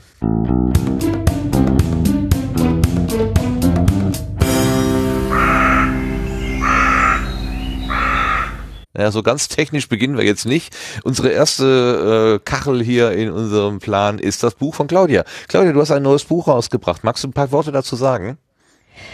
Äh, ja, kann ich gerne tun. Tu das mal. Das, ist, äh, das fasst jetzt quasi alles zusammen, was wir gerade hatten, oder? So, so mehr Wunderbar. oder weniger. Wiederholung ist die Ähm. Mutter der Gelehrsamkeit, hat mein Lateinlehrer immer gesagt. Also, fass das nochmal zusammen. Genau, also es gibt jetzt seit 2.5. mein neues Buch Podcasting für Kreative. Ähm, da geht es darum, wie man als Autorin, als Künstlerin, als Kreativer ähm, halt auch, äh, ja, selber einen Podcast äh, auf die Beine stellen kann und äh, halt auch mit äh, all diesen Techniken, die heute genannt wurden. Ähm, und äh, auch tatsächlich äh, durchaus vorbei am klassischen Marketing und klassischer Monetarisierung. Das ist nicht äh, ausdrücklich nicht Ziel dieses Buches. Ähm, genau, und äh, von daher, äh, ja, kauft alle dieses Buch, es ist gut, hoffentlich. Und schön bunt. Es ist bunt, genau. Es hat auch eine schöne Typografie. Ich habe mir Mühe gegeben. Ähm, genau, alle Infos findet ihr auf zotzma-koch.com slash book slash podcasting ist die direkte Seite. Genau. Und äh, ich freue mich sehr über äh, Feedback und äh, gerne auch Rezensionen, ähm, wo auch immer ihr das Buch gerade dann käuflich erworben habt. Ja, so die Algorithmen Vielleicht sollten wir da auch mal einen anheizen. Podcast aufnehmen im Literaturcafé. Können wir total gerne. Blink, blink. Sehr schön, sehr Werd's schön. mir mal besorgen, ja. Eine Frage noch, Claudia. Vor 14 Tagen hast du uns äh, aus dem Klappentext äh, eine kleines Zitat gegeben, wo du allen Menschen, die das jetzt nur zu Marketingzwecken missbrauchen wollen, gesagt hast, äh, in sehr geharnischter Ansprache, legt es wieder weg. Ähm, hast du diese Zeile tatsächlich entschärft? Ich hörte da sowas. Nur leicht. Ich habe es leicht entschärft, damit es keine FSK 18 braucht für einen Aha. Ist vielleicht auch besser so. Ich ja, aber der, der. Hinweis, der Hinweis mit, äh, es könnten ja auch Zwölfjährige tatsächlich verwenden wollen als Mhm. äh, Leitfaden, um zum eigenen Buch zu kommen, äh, war durchaus sinnvoll. Dankeschön. Und zum anderen gibt's ja auch noch diesen Hinweis mit Kill Your Darlings. Also das, was man selber immer am allerbesten und witzigsten findet, kann vielleicht bei anderen Leuten eben genau auch nicht so cool ankommen. Und ich habe mich, das war auch der letzte Teil, den ich dann wirklich rausgenommen habe und sehr schweren Herzens, aber äh, wie gesagt, eine FSK 18 für einen Halbsatz muss nicht sein. Das stimmt. Wir denken an die Zwölfjährigen und auch an die Achtjährigen, die schon vorgereift sind und schon Texte für Zwölfjährige verstehen und lesen können. Genau. Sehr schön. Okay, ja. Ähm, dann sind wir alle gespannt. Ich durfte ja schon einen Teil reinlesen. Ich hätte es auch ganz lesen können, aber ich bin, was lange Texte lesen angeht, ein bisschen aus der Übung und habe das tatsächlich gemerkt, dass ich bin, bin lange nicht so schnell durchgekommen wie geübte Leser, wie Menschen unserer Umgebung, die hier auch mit podcasten. Super. Dankeschön. Jetzt kommen wir zu einem Thema, worauf ich mich schon sehr freue. Ähm, der Lars hat nämlich den Test, den er letztes Mal angefangen hat, mit dieser Spezialgrafikkarte, die aber Audiobearbeitung kann. Also nehmen Sie ein Videogerät für Grafik, äh, für Audiobearbeitung. Äh, das dreht mir so ein bisschen das Gehirn, aber ich muss ja nicht alles verstehen in dieser Welt.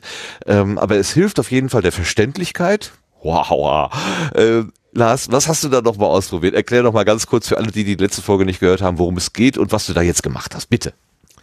Äh, ja, es geht also um ein äh, um den Hersteller Nvidia, der Grafikkarten äh, produziert.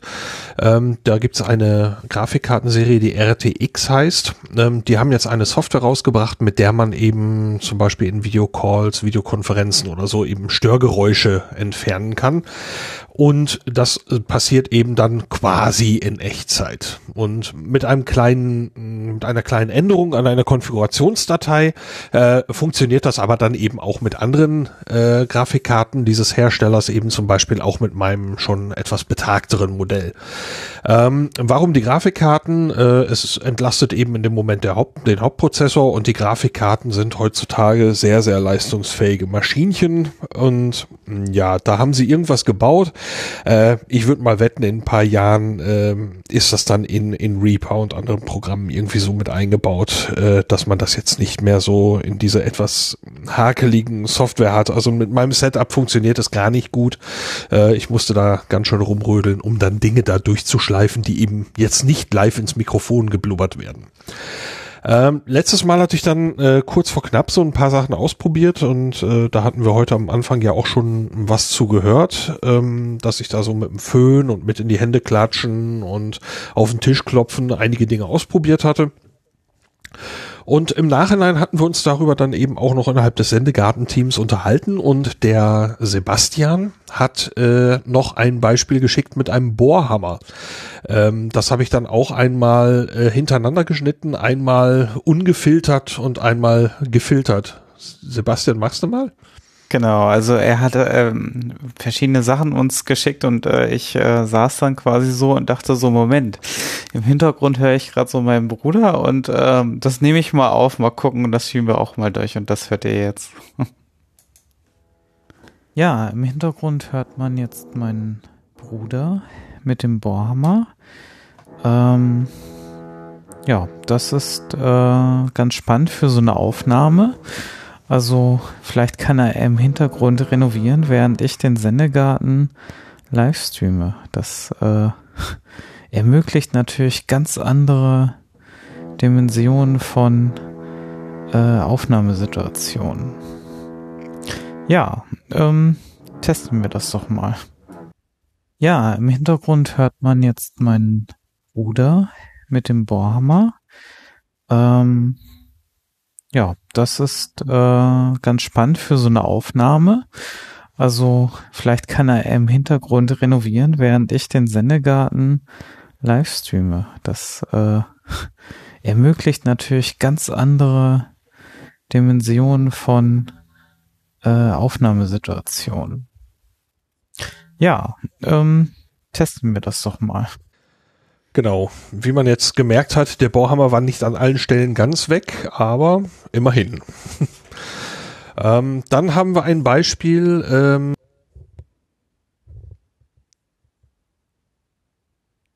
Lars? Hm? Okay, ich habe nicht was falsch gemacht, sondern der Lars ist bei euch auch weg? Genau. Ja, ja. Okay. Hallo? Ja, Ja. ah. Was? du warst gerade weg. ich bin weg. Die Geräuschunterdrückung Oh, okay. war absolut. Also du warst ganz Oh, ähm, ich, ich habe nichts geändert. Äh, Aha. äh, was war das letzte, was ihr hörtet? Äh, Ich glaube, du warst fertig mit dem Bohrhammer und wolltest zum nächsten genau. Exempel. Okay, ich tat nichts. Interessant. Ähm, ja, das nächste Beispiel ist ein bisschen anstrengend, weil wir viermal den gleichen Ausschnitt hören in verschiedenen, ähm, ja zweimal, also äh, es ist von Segfold FM. Das ist eine wunderbare Aufnahme, die beim Chaos Communication Kongress in Leipzig äh, stattgefunden hat. Und da gab es leider ähm, bei der Aufnahme eine kleine Panne. Und die haben äh, in ihrer Aufnahme einen ja, ein, ein Hintergrundpegel von dem Lärm dort, äh, den sie so auf normalem Wege eben ja nun mal in Kauf nehmen mussten. Mit dieser Aufnahme habe ich etwas gemacht, was auch der Sven, der Evil Dan Wallace, vorgeschlagen hat. Äh, ich habe in die gefilterte Aufnahme noch einmal das Original etwas drunter gelegt. Also man hört jetzt zuerst einmal die Aufnahme, wie sie original war, mit allem Getöse. Dann einmal die sehr krass gefilterte Variante, da wird man merken, es, man muss Abstriche machen. Dann gibt's eine, wo ich das Original nochmal wieder etwas drunter gelegt habe. Das kaschiert ein bisschen was. Und danach einfach für den Kontrast nochmal das Original. Äh, ja, Und im zweiten Abschnitt des Artikels äh, geht es auch direkt schon, ähm, ja, wird direkt gesagt, dass insbesondere in der IT-Sicherheit oder in der, in der Softwareentwicklung ähm, ist Schlangenöl ist das, das nächste große Gebiet, wo das Wort Schlangenöl Verwendung findet. Und im zweiten Abschnitt des Artikels äh, geht es auch direkt schon, ähm, ja, wird direkt gesagt, dass insbesondere in der IT-Sicherheit oder in der, in der Softwareentwicklung ähm, ist Schlangenöl ist das, das nächste große Gebiet, wo das Wort Schlangenöl Verwendung findet. Und im zweiten Abschnitt des Artikels äh, geht es auch direkt schon, ähm, ja, wird direkt gesagt, dass insbesondere in der IT-Sicherheit oder in der, in der Softwareentwicklung ähm, ist Schlangenöl ist das, das nächste große Gebiet, wo das Wort Schlangenöl Verwendung findet. Und im zweiten Abschnitt des Artikels äh, geht es auch direkt schon, ähm, ja, wird direkt gesagt, dass insbesondere in der IT-Sicherheit oder in der, in der Softwareentwicklung ähm, ist Schlangenöl ist das, das nächste große Gebiet, wo das Wort Schlangenöl Verwendung findet. Ist schon krass, ne? Boah. Also ich finde, das äh, lässt noch ein bisschen hoffen, was äh, was noch kommen könnte. Wenn das, also wenn das also jetzt der Anfang dieser Technik ist, dann finde ich das schon sehr sehr vielversprechend. Und ähm, was jetzt im Moment, so wie die Software jetzt funktioniert, ist das also quasi Echtzeit. Das heißt, äh, wenn ich etwas da durchfiltern will, dann dauert das jetzt eben, wenn die Aufnahme eine Stunde lang ist, eben nun mal auch eine Stunde. Ähm, ich könnte mir durchaus vorstellen, bei den Reserven, die meine alte Grafikkarte da schon noch hatte, ähm, dass man so etwas vielleicht auch hinkriegt, äh, vielleicht irgendwann als ein Plugin für Reaper äh, oder so, dass man etwas durchballern kann, ähm, oder als, als Werkzeug, wo man das eben durchballern kann und das geht viel schneller. Ähm, und natürlich kann man so ein bisschen an, äh, ja, wie viel vom Hintergrund möchte ich behalten oder wie viel möchte ich runternehmen. Wenn dies jetzt direkt, äh, wenn dies rausrechnen, ich könnte mir vorstellen, dass man irgendwann eben dann auch einen kleinen Schieberegler oder was weiß ich hat, der eben sagt, ja, so und so viel möchte ich davon behalten, ohne dass man da jetzt noch rumtrickst.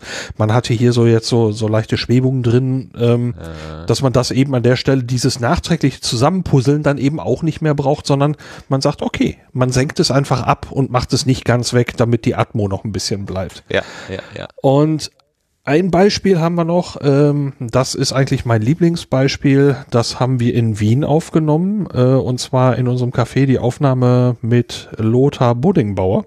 Ah, ja, Äh, ja. Die, f- die fand, also, äh, die fand ich eigentlich noch äh, mit am interessantesten, die Aufnahme.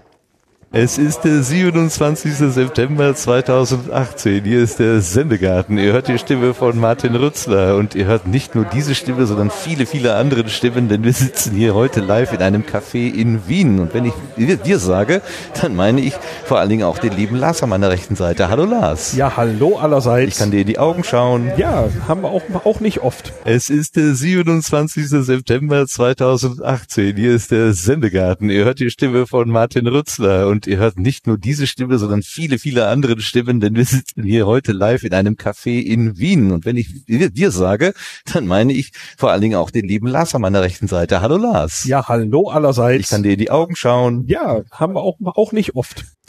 Ja, man merkt also, da taucht so ein Gezwitscher auf, so so so so Artefakte und äh, das kann man wahrscheinlich wunderbar damit kaschieren, indem man noch wieder ein bisschen der Original-Atmo wieder ein bisschen zufügt oder äh, wenn man irgendwann eine eine wunderbare Software hat, äh, wo man das gleich eben sagen kann, so und so viel möchte ich gern behalten, äh, dass es wahrscheinlich gar nicht mehr so auffällig ist. Aber ich kann mir vorstellen, dass es Situationen gibt, wo das noch einiges retten kann. Und äh, das ist auf jeden Fall eine Sache, die ich sehr gerne beobachten werde. Sehr, sehr Das- krass. Krass, ne? Ich frage mich nur, warum ich so besoffen klinge. Das hat aber nichts mit dem, das hat nichts mit dieser, äh, mit dieser Technik da zu tun, ne? Das war schon in der Nee, wir hatten ja Originalaufnahme uns- so. Wir hatten ja so einen Irrweg, Ach so, genau. bis es ja, Bis, brauchte eine Weile, bis ich ernüchtert war wieder. Mhm. Genau. aber ich, schon ein bisschen, aber äh, der, der Effekt ist schon wirklich, wirklich krass. Ähm, äh, Claudia, du hattest doch auch so eine Aufnahme mit, mit deiner, äh, äh, Zwei. auch so eine Kaffeehausgeschichte. Ja, das Ja. wäre doch eigentlich, das wäre doch deine Technik. Das, ich muss den Fuß auf dem Schalter lassen. Das wäre doch offenbar deine Technik. Ich, ich sehe das schon. Ja, ent, entweder ich brauche jetzt hier irgendwie einen, wahrscheinlich einen anderen Rechner mit so einer Grafikkarte oder ich muss den Lars bestechen. Gucken wir mal. da musst du mich nicht bestechen, äh, da kann ich gerne pr probieren, ob ich was hinkriege. Sehr, sehr cool. Ich, ich guck mal, ob ich die, die Originalaufnahmen noch hab. Wunderbar. Super. Ganz, ganz herzlichen Dank in diesen Einblick, für diesen Einblick in die Technik von morgen, die es heute schon zu kaufen gibt, beziehungsweise zu benutzen gibt. Kaufen kann man sie ja nicht. Sie wird ja irgendwie frei verteilt, offenbar. Aber wir schauen mal, was noch Genau. kommt. Wolfgang, du hast das jetzt zum ersten Mal gehört. Was sagst du dazu?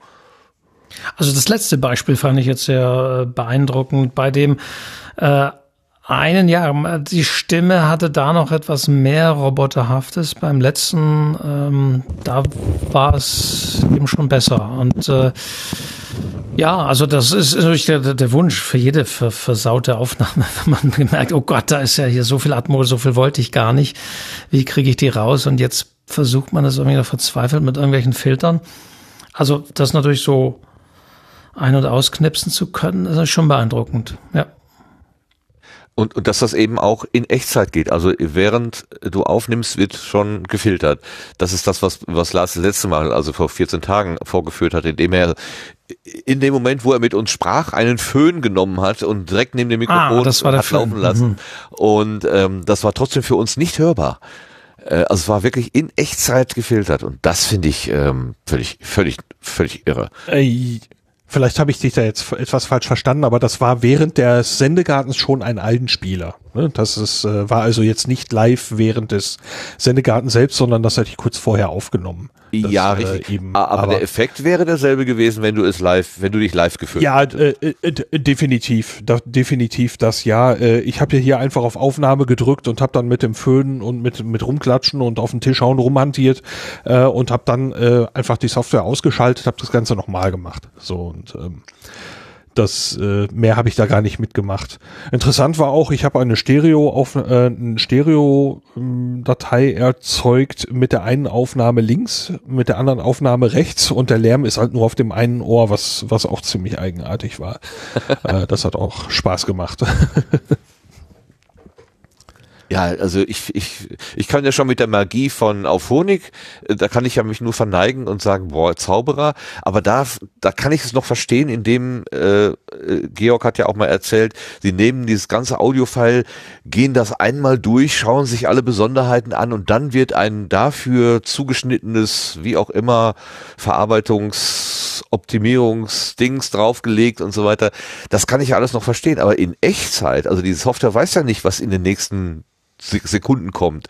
Die kann ja nur mit dem arbeiten, was sie gerade gerade im Moment vorliegen hat. Und dann zu wissen, was ist Signal und was ist Hintergrundrauschen, äh, ich, da stehe ich wirklich so ein bisschen mit offenem Mund da und verstehe es nicht. Kann überhaupt nicht begreifen, wie das ja. gehen kann. Toll. Ja.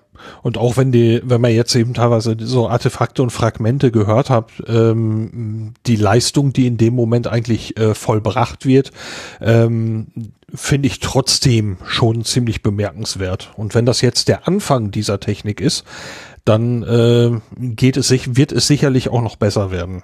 Da bin ich also sehr gespannt drauf. Ja. Der, ähm, datensensible Mensch in mir zuckt natürlich schon auch zusammen. Ne? Also Überwachungstechnik wird natürlich dann noch einfacher oder die, die Software muss ja irgendwie wissen, so spricht der Martin und alles das, was äh, auf, auf diese und jene Art und Weise klingt, das ist das Signal und was so nicht klingt, ist das Hintergrundgeräusch. Äh, das heißt also über mich und über mein Verhalten wird noch mehr Daten Profil und so weiter angesammelt. Hm das ist das, wo ich immer so ein bisschen denke, na ja, ist ja auch ein, ein Tropfen Bitternis drin oder so, das ist das Schwarze im Yin und Yin und Yang, das äh, Schwarze im Weißen. Aber gut, wir wollen jetzt mal nicht schlecht reden. Erstmal ist es eine tolle Technik und fasziniert erstmal. Ja. Es wird dir auch nicht mehr viel bringen, wenn du meinst, dein Zimmer wird angehört, äh, abgehört, dass wenn du, dass du, dass du die Musik anmachst, wenn du dich mit jemand anders unterhalten willst oder so. Ja, der klassische äh, gehen ins Badezimmer und lassen Wasser laufen Trick, ne, dass wir nicht abgehört werden können. Ja. Funktioniert dann nicht hat, mehr. Hat, hat sich wahrscheinlich damit dann halt auch erledigt. Leicht augenzwinkernd jetzt. So. ja, okay, wir, wir das mal im, also ich, ich, bitte dich, das mal im Auge zu behalten, falls da irgendwie ent, äh, Dinge entstehen. Und äh, bevor du es löscht, wäre das total klasse, wenn Claudia da nochmal eine Chance hätte. Das wäre ich sehr schön. Ja, natürlich. Supi. Yay. So, was haben wir noch an Technik? Es gibt ein, ach genau, hatten wir vorhin schon angesprochen. Podlove, unser Publisher, ähm, also der Publisher, den viele einsetzen, nicht alle. Ja, jeder hat ja so sein eigenes Lieblingsvariante, aber den Potlove Publisher oder was gar nicht, ja, doch, der, der Potlove Publisher benutzt natürlich einen Player und Player und Publisher sind nicht dasselbe, kommen aber normalerweise als Bündel. Jetzt gibt es aber einen neuen Player und da gibt es Erfahrungen mit. Wer erzählt was darüber? Lars, du glaube ich, ne? Ja, ich kann ja mal ein bisschen anfangen. Also der neue Potlove Publisher, ähm, da gibt es eben den neuen Podlove Player 5, der ist nicht mehr Bestandteil des Publishers, sondern muss als separates äh, Plugin installiert werden. Ähm, da muss man eben dran denken, sonst funktioniert es halt eben nicht. Das muss man einmal eben ganz klar sagen. Ähm, der Player 4 ist damit im Prinzip schon als veraltet gekennzeichnet. Ähm, bei meinen Installationen war es als also der Potloff Player 5 nicht auf Anhieb lief und ich dann sagte, ich möchte zurück zum Potloff Player 4. Das ging auch nicht einfach so. Ich musste also dann das Potloff Player 5 Plugin äh, deaktivieren oder deinstallieren. Deaktivieren hat aber gereicht. Und eben dann auch die Reparaturfunktion von Potloff äh, einmal laufen lassen. Äh, danach tauchte der Player 4 wieder auf, vorher nicht.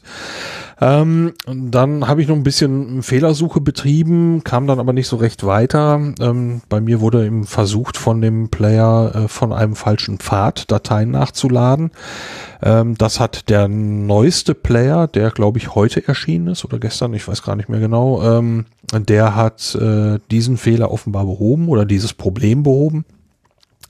Äh, bei mir hat es dann immer noch nicht so ganz geklappt. Ähm, da habe ich dann äh, heute Abend herausgefunden, dass äh, ein Plugin, das ich benutze, um die REST-API von WordPress abzuschalten, ähm, dass das die Ursache dieser Probleme war.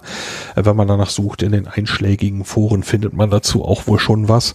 Ähm, das heißt, Plugins, die die REST-API blockieren, die blockieren an der Stelle eben dann auch den Zugriff für den Podlove Player äh, Version 5 und äh, da WordPress selber es allerdings auch empfiehlt, die REST-API zugänglich zu lassen, äh, habe ich dann jetzt reagiert und habe diese, diese Plugins bei meinen Installationen eben dann entfernt.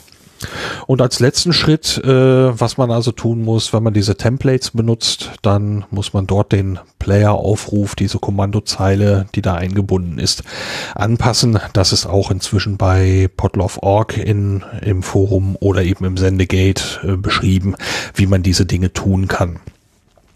Hat man das gemacht, äh, dann wird der Player 5 mit großer Wahrscheinlichkeit eben dann geladen. Ich weiß nicht, ob es jetzt noch weitere Probleme gibt, wo man noch drüber stolpern könnte, aber das sind so die Sachen, die ich jetzt gesehen habe irgendwo oder eben teilweise selbst erlebt habe. Und dann kann man in einem eigenen Einstellungsbereich von WordPress gibt es einen neuen Menüpunkt zum Podlove Player. Ähm, und dort kann man dann das Farbschema äh, konfigurieren, ähm, das Aussehen, ein bisschen die Funktionalität, ähm, die Teilenfunktion konfigurieren, den Subscribe-Button konfigurieren und einige Dinge mehr. Und hat dort eben auch eine Vorschau, dass man jetzt nicht jedes Mal direkt neu laden muss, um zu schauen, wie wenn ich diese Farbänderung irgendwie eingebe oder so, äh, wie wird sich das bemerkbar machen, sondern da kann man eben direkt ziemlich, ziemlich unmittelbar sehen, wie sich das dann eben auswirkt. Das ist schon mal ganz nett. Ähm, es war für meine Sicht ein etwas steinigerer Weg, als ich das von, von Potlauf-Projekten äh, so gewohnt war, äh, weil die Übergänge hatte ich bislang als etwas einfacher in Erinnerung. Ähm, der Übergang zum Player 5 war jetzt so ein bisschen steiniger, aber in meinen Installationen läuft er jetzt auch. Das ist ja gut zu hören. Also ich, ich habe äh, ihn, ja, bitte ja, gerne. Ich habe ihn ja auch äh, schon schon installiert, weil er einfach auch schick äh, ausschaut. Und ähm, ja, wie ich schon sagte, es kam ja ohne Übertreibung, glaube ich, jeden Tag ein Update. Und ich glaube, die allerersten habe ich nicht installiert, aber ähm, ich hatte ihn dann installiert und stellte fest, wie Farben einstellen. Ich kann nirgendwo hier Farben einstellen. Wie äh, muss ich mit irgendwelchen Konfigurationsdateien? Das kann ja wohl nicht sein, bis dann am Tag drauf mit dem Update das plötzlich funktioniert hat, dass man dann wirklich sehr gut mit einem Klick mehr als nur zwei Farben ändern kann. Und dann konnte man äh, wiederum die ganzen Dienste bei dem Abonnieren-Button nicht so, das war nicht sortierbar, ging dann auch wieder mit dem Update. Also ja, da wird sehr viel, zwar auch sehr schnell nachgeliefert, aber wo man sich am Anfang gewundert hat, warum funktioniert das nicht? Und äh, ja, aber ansonsten funktioniert er schon sehr gut und reibungslos mittlerweile und äh, wie gesagt, sieht optisch gut aus und läuft, finde ich, mit Cache-Plugins ähm, reibungsloser. Ich musste bei dem alten Vierer-Plugin immer noch die, JavaScript-Dateien rausnehmen äh, bei dem Caching, sonst wurde der Player nicht angezeigt.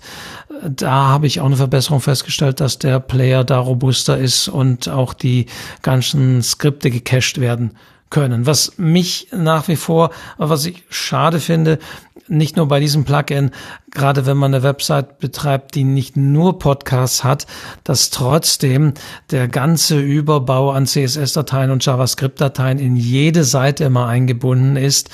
Ähm, also da habe ich mittlerweile mit, mit Filtern oder so auch dafür gesorgt, dass auch der, der Player wirklich nur auf den Seiten eingebunden ist, die jetzt in meinem Fall wirklich Podcast-Seiten sind. Sonst muss man immer darauf achten, dass ja, sonst sehr viel Datenüberbau mitgeschleift wird, auch auf den Seiten, wo gar kein Podcast-Player äh, angezeigt werden muss. Und das finde ich immer sehr schade, weil ja doch äh, die Schnelligkeiten der Seiten auch bei Google ein sehr wichtiger Aspekt ist. Aber er ist äh, gut nutzbar, also er läuft sowohl auf mobilen Geräten äh, reibungslos als auch auf Desktop. Ähm, also da passt er sich auch, was das responsive Verhalten angeht, wirklich sehr gut an. Und man muss wirklich auch sagen, der Player hat einen guten Abonnieren-Button, wo endlich auch mal Dienste sind. Ich wundere mich nach wie vor, ich weiß nicht, mache ich was falsch, aber dieser Abonnieren-Button, der immer auch Bestandteil von Podlove ist, den ich mir ja also entweder selber hosten kann oder der mir immer zugezogen wird, was wieder in Sachen Datenschutz und DSGVO problematisch ist. Aber selbst da fehlen die großen Dienste, selbst da hat's ich weiß nicht, ist mittlerweile heißt äh, äh, nicht mehr iTunes, sondern endlich Apple Podcasts. Also hat es ewig gedauert, bis endlich auch Dienste wie dieser oder sonst wie aufgelistet sind. Die sind jetzt bei dem Abonnieren-Button direkt im Player jetzt sehr gut von konfigurierbar. Also man kann endlich äh, direkt ähm, seine eigene Spotify-URL, dieser und eine sehr breite Auswahl auch an Podcatchern ist da endlich mal vorhanden, die bei dem Abonnieren-Button, wo ich mir es eigentlich erwartet hätte, schon seit ewig fehlen. Aha. Äh, ich, äh, also ich bin nicht der Techniker, ich, ich durchblick das nur am, am Rande. Ähm, äh, ich hätte das so verstanden, dass der Player, ach der Quatsch, der Abonnieren-Button oder die Technik, die zum Abonnieren-Button gehört, nachschaut, welche äh, Podcast-Player gibt's denn überhaupt hier in meiner Umgebung, in meinem Betriebssystem und dann auch nur die entsprechend anbietet. Aber du meinst es, glaube ich, anders, ne? Du, du meinst quasi die, das auch, die Hinterlegung, ja, ja. der Hinterlegung der URL, die man dafür brauchen würde. Genau, auch so Ah. ist ja nicht nur die Pod, ja genau, das ist ganz raffiniert gemacht, dass tatsächlich nur die Podcatcher angezeigt werden, die sozusagen im System dann aktuell auch gefunden werden, was ja auch sinnvoll ist, aber eben die großen Portale äh, und, und äh, die, die wichtigen Portale, wo man schon gelistet sein sollte, dass die dann teilweise da nicht zu finden waren. Okay, Andi äh, im Chat ist auch äh, Techniker und er gibt uns zu, äh, in, also Informationen. Die externen Dienste, die fehlten, brauchen immer noch mal eine externe ID und lassen sich nicht wie die anderen per Feed-URL nachschlagen. Deswegen braucht es dafür halt auch im Backend zusätzliche Formulare. Aha, die haben also andere Eigenschaften. Vielleicht liegt es einfach daran.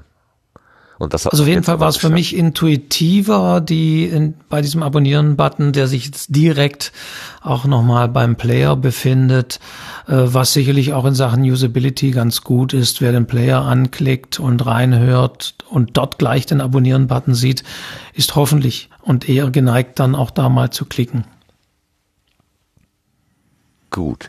Ich hatte zum ersten Mal davon gehört im Jörn Schaas feinen Podcast, Episode 265, dass es überhaupt dieses Problem mit einem neuen Player gibt und habe gedacht, na ja gut, äh, mache ich mal lieber erstmal nix, ähm, äh, bis so die ersten Kinderkrankheiten durch sind. Hab dann aber äh, letzte Woche am Wochenende in dem Podcast-Angebot Gema Loom, was ich ja mit dem Gerrit zusammen mache, ähm, was äh, neu eingestellt und dabei auch alle Aktualisierungen immer so schön angeklickt und habe dann irgendwie auch den Player 5 da oft mal installiert oder was auch immer, was ich da genau getan habe, weiß ich nicht. Dann war es erstmal kaputt. Und dann habe ich irgendwo noch wieder drauf geklickt, jetzt geht es plötzlich. Also ich habe es kaputt gemacht und wieder heile gemacht und habe nicht die leiseste Ahnung, was ich da eigentlich getan habe. Ähm, das macht mich ein bisschen unglücklich, denn eigentlich würde ich mich schon gerne mit mehr äh, Souveränität dann auch an die Umstellung von Radio Mono und vom Sendegarten heranmachen. Ähm, ich bin da noch sehr vorsichtig und höre mit großen Ohren, was ihr so erzählt und berichtet. Und hoffe, dass ich ihn noch mehr kaputt mache. Was, was Okay. gut ist, was ich auch noch gesehen habe, ist, dass der neue Player eine breitere Basis auch an, an Shortcodes-Parametern unterstützt. Ähm, da war der Vierer-Player auch noch ein bisschen rudimentär. Äh, wenn man also schlichtweg irgendwie eine ganz andere MP3-Datei, die an einem ganz anderen Speicherort liegt, äh, mal äh, einbinden will, da bietet der neue doch noch weitaus mehr Shortcodes, um sowas zu realisieren. Okay. Ergänzend noch gerade, Andi schreibt gerade, der Subscribe-Button wird, soweit er weiß, auch mit den neuen Komponenten nochmal neu gebaut. Also äh, die ähm, Kaskade der Updates wird noch eine Weile andauern wahrscheinlich. Noch äh, ein paar klitzekleine Hinweise von mir. Also der Subscribe-Button schaut meines Wissens nicht nach, was installiert ist. Wenn so eine Applikation das tun könnte, wäre das aber auch ziemlich komisch. Wir wollen ja nicht, dass irgendwelche JavaScript-Sachen von Webseiten herausfinden kann, was ich auf, auf meinem Rechner habe oder auf meinem Telefon oder ähnliches, sondern ich bekomme eine Liste von, äh, von äh, Podcatchern angezeigt, äh, für die dieses Ding Support hat und den wähle ich dann eben aus und dann erfolgt eben damit ein Aufruf ans System. Das wird also ans System geschoben, äh, es wird nicht irgendwie Daten vom System geholt, nach meinem Kenntnisstand. Ah, okay. Ähm, das war irgendwann das mal in einem Vortrag von Tim anders beschrieben, aber wahrscheinlich ist das dann an den technischen Realitäten auch äh, Also- durch die technischen Realitäten anders bedingt, ja. Ähm, ja, also auf jeden Fall bekomme ich eine riesengroße Liste von Podcatchern, die ich alle nicht habe. Ich habe nur einen davon. Ähm, das Okay, heißt, ja. äh, wenn das Ding da was erkennen sollte, dann schlägt es äh, grandios fehl. Aber ich meine mich auch zu erinnern, dass ich vor einer Weile mal in den Quelltext geguckt hatte und gesehen hatte, es wird halt einfach eine Liste angezeigt und mh, die Benutzerin, Schrägstrich der Benutzer, äh, möge dort eben den passenden Podcatcher aussuchen, nach meinem Kenntnisstand. Also und aus, äh, An ja, ich aus Anwendersicht kann ich sagen, ist zumindest so auf meinem iPhone äh, habe ich Overcast und da wird mir auch dann nur Overcast angezeigt bei dem neuen, während mir Overcast zum Beispiel bei der Desktop-Anwendung nicht angezeigt wird. Ah, okay, vielleicht äh, vielleicht bietet ja dort das äh, Apple äh, das Apple Gerät andere Dinge, die ich nicht kenne. Das kann durchaus sein. Also das ist ein ein mir weitgehend fremdes Universum. Meine Kontakte damit waren nicht von Freude geprägt und ähm, ja, ich halte Abstand. Ähm, Keine Äpfel, Dann, kein äh, Gemüse. Es ist, es ist äh, ähm, ne, jedem wie es wie wie, wie es Gemüse schmeckt. Mir ja, schmeckt. natürlich, natürlich. Ja, Ähm, jeder so, ähm. Äh, kein Problem. Äh, und das andere ist, ich hatte noch den Eindruck, dass der Potloff Player 5 auf meinem Mobilgerät schneller und weniger problematisch lädt, also äh, besser lädt als äh, der Player 4. Ähm, das ist aber nur ein Gefühl, das habe ich jetzt nicht gemessen oder so, aber es war ein, ein Eindruck, ah, das scheint geschmeidiger zu laufen. Das hat mir also gefallen. Was einer der Gründe war, weswegen ich auch so ein bisschen dahinterher war, zu versuchen, äh, den Player 5 trotz einiger Probleme ähm, irgendwie zum Laufen zu bringen und da am Ball zu bleiben. Ähm, Im Moment habe ich den Eindruck, lohnt sich wohl. Und äh, wenn man so die, die, die, diese Änderungsdinger hatte, also diese komischen REST-API-Blockierer, den haben wahrscheinlich äh, auch eher der kleinere Teil der Leute, die werden auf dieses Problem wahrscheinlich gar nicht stoßen. Und die anderen Dinge sind inzwischen dokumentiert. Also ähm, ich denke, der meist, für die meisten Menschen sollte der Umstieg inzwischen recht, recht gut gehen. Okay, okay. Also auch das halten wir im Auge und äh, gucken beim nächsten Mal vielleicht nochmal drauf, ähm, was da vielleicht an Neuigkeiten jetzt konkret auch und, und an, an Problemen oder auch Lösungen konkret halt gibt. Äh, Updates hatten wir gerade schon, Kaskade von Updates und ähm, unsere uns am allernächsten liegende Entwicklung äh, ist natürlich Studio Link, weil der Entwickler selber hier im Kreise ist, der Sebastian. Da gibt's was Neues, Studio Link 2044 in Beta. Was ist das? Ja, da habe ich nochmal einen größeren Rundumschlag gemacht mit neuen Funktionen und auch äh, vielen, vielen Fehlerverbesserungen. Ähm, Im Kürze, also den Jitter-Buffer, den ich da in der ersten Beta schon mal eingeführt habe, der, den habe ich nochmal ein bisschen optimiert. Ähm, dann ist für die Standalone ein neues Audio-Framework. Das habe ich nochmal ausgetauscht gegen ein komplett neues. Ähm, denn ähm, mit dem alten bin ich halt immer in, in Fallen gelaufen, die halt auch so schwierig für mich zu überwinden war. Also da war dann jetzt die Alternative, entweder was selber schreiben, was Monate Arbeit ist oder halt ähm, einfach auf einem anderen Audio-Framework aufsetzen, was halt zwar auch nicht perfekt ist, aber sich wesentlich besser nochmal äh, anpassen und äh, auch ähm, die wenigen Fehler, die da noch drin waren für mich, dann ähm, auch beheben konnte. Ähm, da, äh, deswegen ist jetzt auch aktuell in der Standalone Beta der ASIO Support nochmal rausgeflogen. Der wird dann in einer späteren Version wieder dazukommen. Ähm, aber das sollte schon mal auf allen Systemen für, für wesentlich mehr Verbesserungen und auch einem Komfort, dass es halt auch meistens sofort funktioniert, ähm, dann äh, schon, schon wesentlich besser klappen. Ähm, dann ist äh, die Möglichkeit Software Monitoring. Das ist vor allem fürs Debugging. Also wenn man, also man kann da nicht jetzt wirklich gut äh, das Direct Monitoring ersetzen von so einem Interface, weil da ist die Latenz einfach zu hoch für. Aber ähm, einfach um mal zu hören, okay, habe ich schon irgendwie mit dem Audiogerät lokalen Problem, ähm, dann kann man das schon mal ausschließen und ähm, weil das ist halt äh, insofern gefährlich, wenn es quasi dabei schon Probleme gibt, dann landet das auch auf jeden Fall in der Aufnahme und das ist dann natürlich unschön. Und das kann man darüber zumindest schon mal testen, so grob. Ähm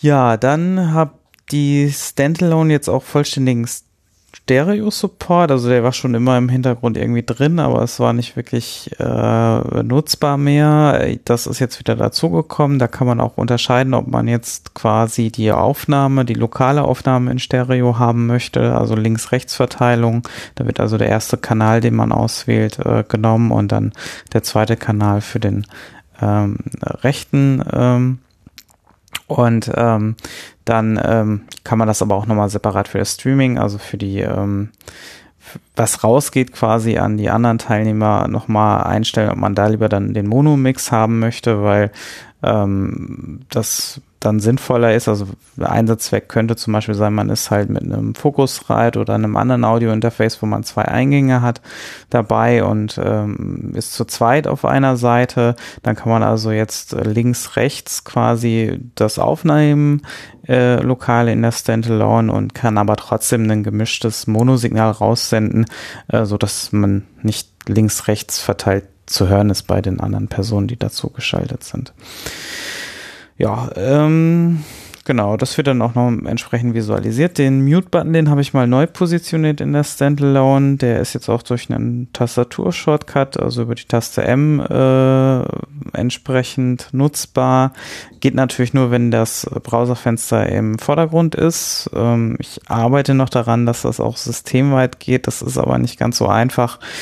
Das erfordert auch je nach äh, System auch wieder rechte Sachen, weil ansonsten könnte man auch relativ einfach einen ja, äh, Tastatur äh, äh, programmieren. Ähm, also je nach System erfordert das halt entsprechende Datenschutzfreigaben, was natürlich verständlich ist und äh, höhere Systemrechte. Also ist nicht ganz so einfach, vor allem das Cross-Plattform hinzukriegen, aber ich versuche das mal, dann kann man auch, wenn das Fenster nicht aktiv ist, ähm, sich muten und wieder entmuten, was äh, dann ein bisschen komfortabler ist. Ähm,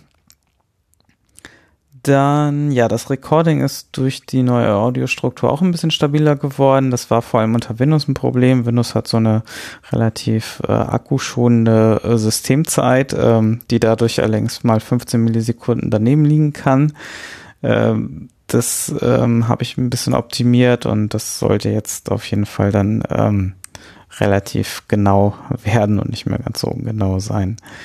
Ähm, ja, dann noch so ein paar Probleme im Adressbuch und Abstürze hatte ich schon genannt. Äh, die sind da auch drin gefixt. Ähm, ja, es gibt noch so zwei offene Bug-Reports, die ich habe unter macOS da. Also wenn ihr unter macOS irgendwie komisches Audioverhalten habt, dann gerne mal melden. Ich konnte es nicht mehr nachstellen und auch andere haben bisher dann das noch nicht zurückgemeldet, aber bei zwei Personen ist es so, dass ich da durchaus noch Probleme habe, wo ich noch am Schauen bin, woran das liegen könnte.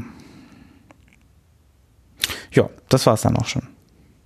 Super, ganz herzlichen Dank. Also da, ich bin ja immer wieder voller Bewunderung dafür, wenn du sagst, ja, ich habe das mal eben ausgetauscht, so Magie. mhm. Hohes ne? Voodoo. Ne? Genau, ja. ich schließe mich da Voodoo, äh, äh, Quatsch, Voodoo, ich schließe mich Claudia an. Hallo Voodoo, äh, ich schließe mich Claudia an.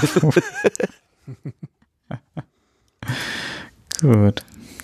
Ja, es ist, es ist einfach faszinierend, wie, wie du, auch Lars ähm, und jetzt auch Wolfgang, äh, wie ihr darüber reden könnt, als wäre das irgendwie, ja, macht man mal eben so. Schaut mir eben also JavaScript und CSS äh, ab, äh, damit das auf anderen Seiten kein Problem macht. So zum Beispiel, also was Wolfgang da gerade sagte, so, ja, okay, kann ich verstehen, aber machen könnte ich das nicht. Also super. Großartig.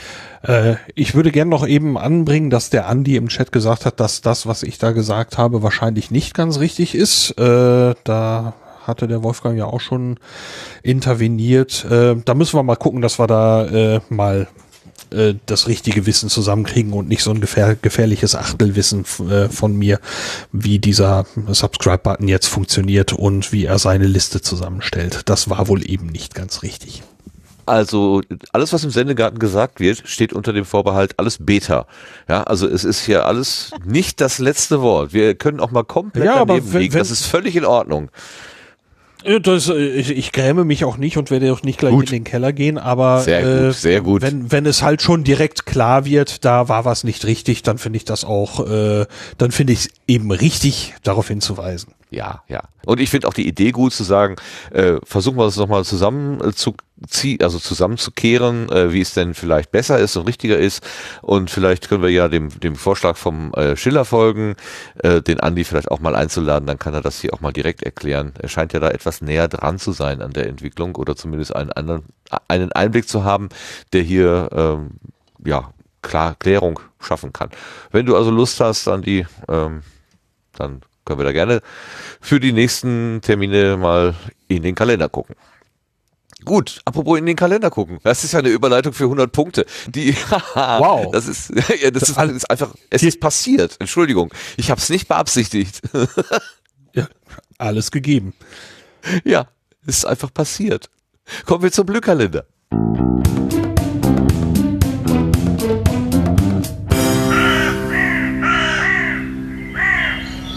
Was im Podcastland passiert oder wegen eines kleinen Viruses gerade nicht passiert, darüber weiß der Lars Bescheid. Bitteschön.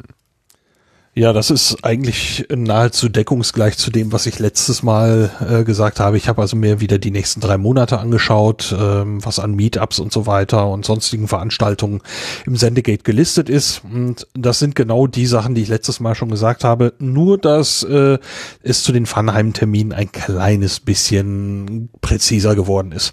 Damit fange ich dann auch an. Am 23. Mai sollte es beim Funheim eigentlich einen Besuch beim Poetry Slam geben. Und ja, der findet nun viral bedingt nicht statt und darum gibt es dann ein virtuelles Funheim. Beginn ist da um 20 Uhr. Am 20. Juni sollte das Funheim dann beim Tiny House Festival stattfinden. Das findet aber auch nicht statt und auch da gibt es dann ein virtuelles Funheim. Da gibt es dann ein Thema, nämlich alternatives Wohnen. Los geht's da um 18 Uhr. Äh, stattfinden werden diese virtuellen Funheims wieder auf dem Teamspeak-Server der PodWG. Da hat es schon ein virtuelles Funheim gegeben und das hat ziemlich gut funktioniert. Ähm, über das Funheim und alles weitere dazu kann man sich im Netz informieren unter funheim.unterhaltungszimmer.de.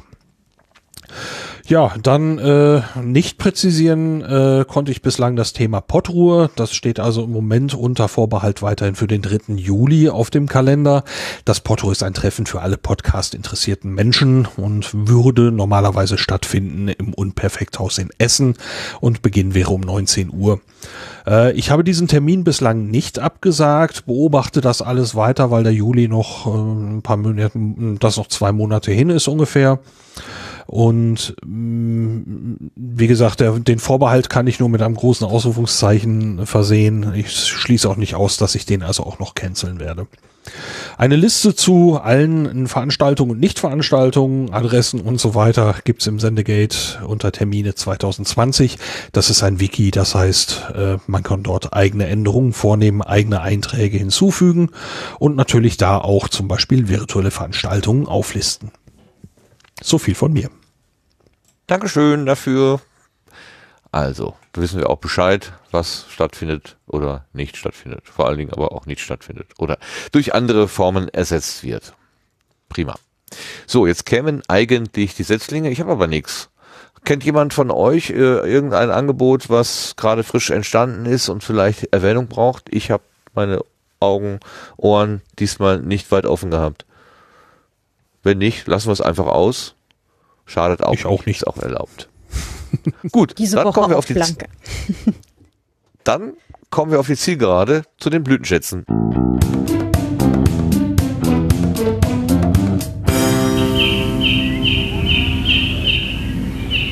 Also Dinge, die uns irgendwie aufgefallen sind, bewegt haben, zum Lachen, zum Weinen gebracht haben oder äh, ein bisschen Aufmerksamkeit brauchen. Ähm, ich hab, muss gestehen, diesmal keinen.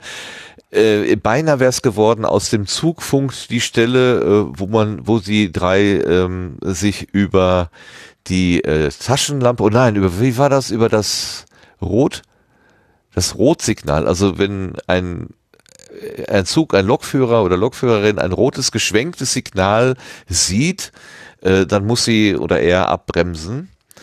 Ähm, dafür muss man immer eine Taschenlampe mit Rotfilter dabei haben. Ähm, so schreibt es die Dienstordnung vor. Aber es, die Dienstordnung schreibt auch vor, wenn man keine Taschenlampe hat mit Rotfilter, dann kann man auch irgendwas anderes nehmen, mit dem man winken kann.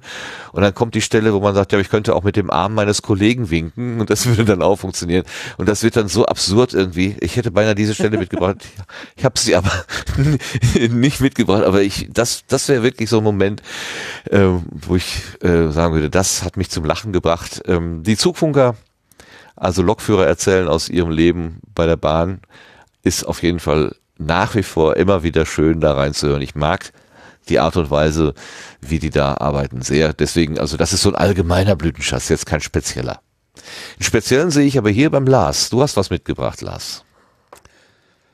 Äh, ja, ich äh, widme mich auch diesem Mal, diesem Mal noch ein bisschen dem, dem Eskapismus und der Unterhaltungsbranche. Äh, also ich merke immer, ich habe so die Sachen, die ich lustig fand. Äh, und ihr habt immer die ernsten Sachen mit oder oftmals ernste Sachen mit. Naja, bei mir wird's noch mal witzig, hoffe ich zumindest. Äh, und zwar geht's um die Vrind-Folge 1069. Das ist ein Realitätsabgleich mit dem Titel Das aktuelle Gronk-Studio. Und ja, Holgi und Tobi unterhalten sich eben und ja, Holgi erzählt von einem Computerspiel, das da heißt äh, Animal Crossing New Horizons oder so. Und Holgi betont, dass es offenbar in diesem Spiel ziemlich egal ist, was man tut. Es geht einfach irgendwie immer weiter, ob man dann Blumen pflückt oder Muscheln sammelt oder was weiß ich. Und Holgi berichtet, ich glaube, so um die zehn Minuten oder vielleicht sogar bald eine Viertelstunde über dieses Computerspiel. Und ich saß auf der Terrasse sehr gemütlich, äh, als das gerade neu erschienen war, bei bestem Wetter, äh, in bester Laune auf, eben, eben auf der Terrasse rum, hab mir das angehört, hab Tränen gelacht, weil äh, das einfach so, so ein, ein Spiel ist, das, das klingt so, so schön schräg, dass einfach alles egal ist, was man tut. Man kann, man kann irgendwie wohl nicht einen solchen Fehler machen, dass das irgendwie negative Auswirkungen hat bei diesem Spiel. Und da habe ich mich dann auch noch ein bisschen schlau gelesen. Also Holgi und Tobi haben auch Spaß, wie sie sich darüber unterhalten. Und dann habe ich mir noch ein bisschen reingelesen. Es ist tatsächlich wohl so, dass der große Erfolg dieses Spiels ähm, wirklich auch mit an der Corona-Krise liegt äh, und das vielleicht tatsächlich so ein Eskapismusfaktor ist, dass die Leute mal irgendwie einfach so eine leichte Kost haben wollen. Ähm, ich könnte mir das glatt äh, so vorstellen, aber eins muss ich sagen, äh, wie ich mir das angehört habe und was ich mir dabei eben vorgestellt habe und so, das Spiel kann niemals so lustig sein in der Realität, wie ich mir das beim Hören da ausgemalt ja. hatte, als ich, als ich, als ich mir dann danach Bilder und Videos dann mal zu diesem Spiel angeguckt habe, habe ich gedacht, meine Güte, ist das hässlich hässlich. Äh, also to, ähm, Holgis Beschreibung war perfektes Kopfkino, bei dem ich richtig Spaß hatte und ähm, drum ist das mein Blütenschatz, weil mich sowas einfach wahnsinnig freut. Ja. Äh, aufgrund deiner, auf dein, Grund deines Hinweises hatte ich da auch reingehört und musste auch sehr lachen. Äh, es gibt ja da irgendwie diese zwei Personen oder Figuren, bei denen man Sachen, die man gefunden oder er, er, erlegt hat oder was eintauschen kann gegen gegen das Geld, mit dem man da irgendwie, oder mit der Währung, mit der man da.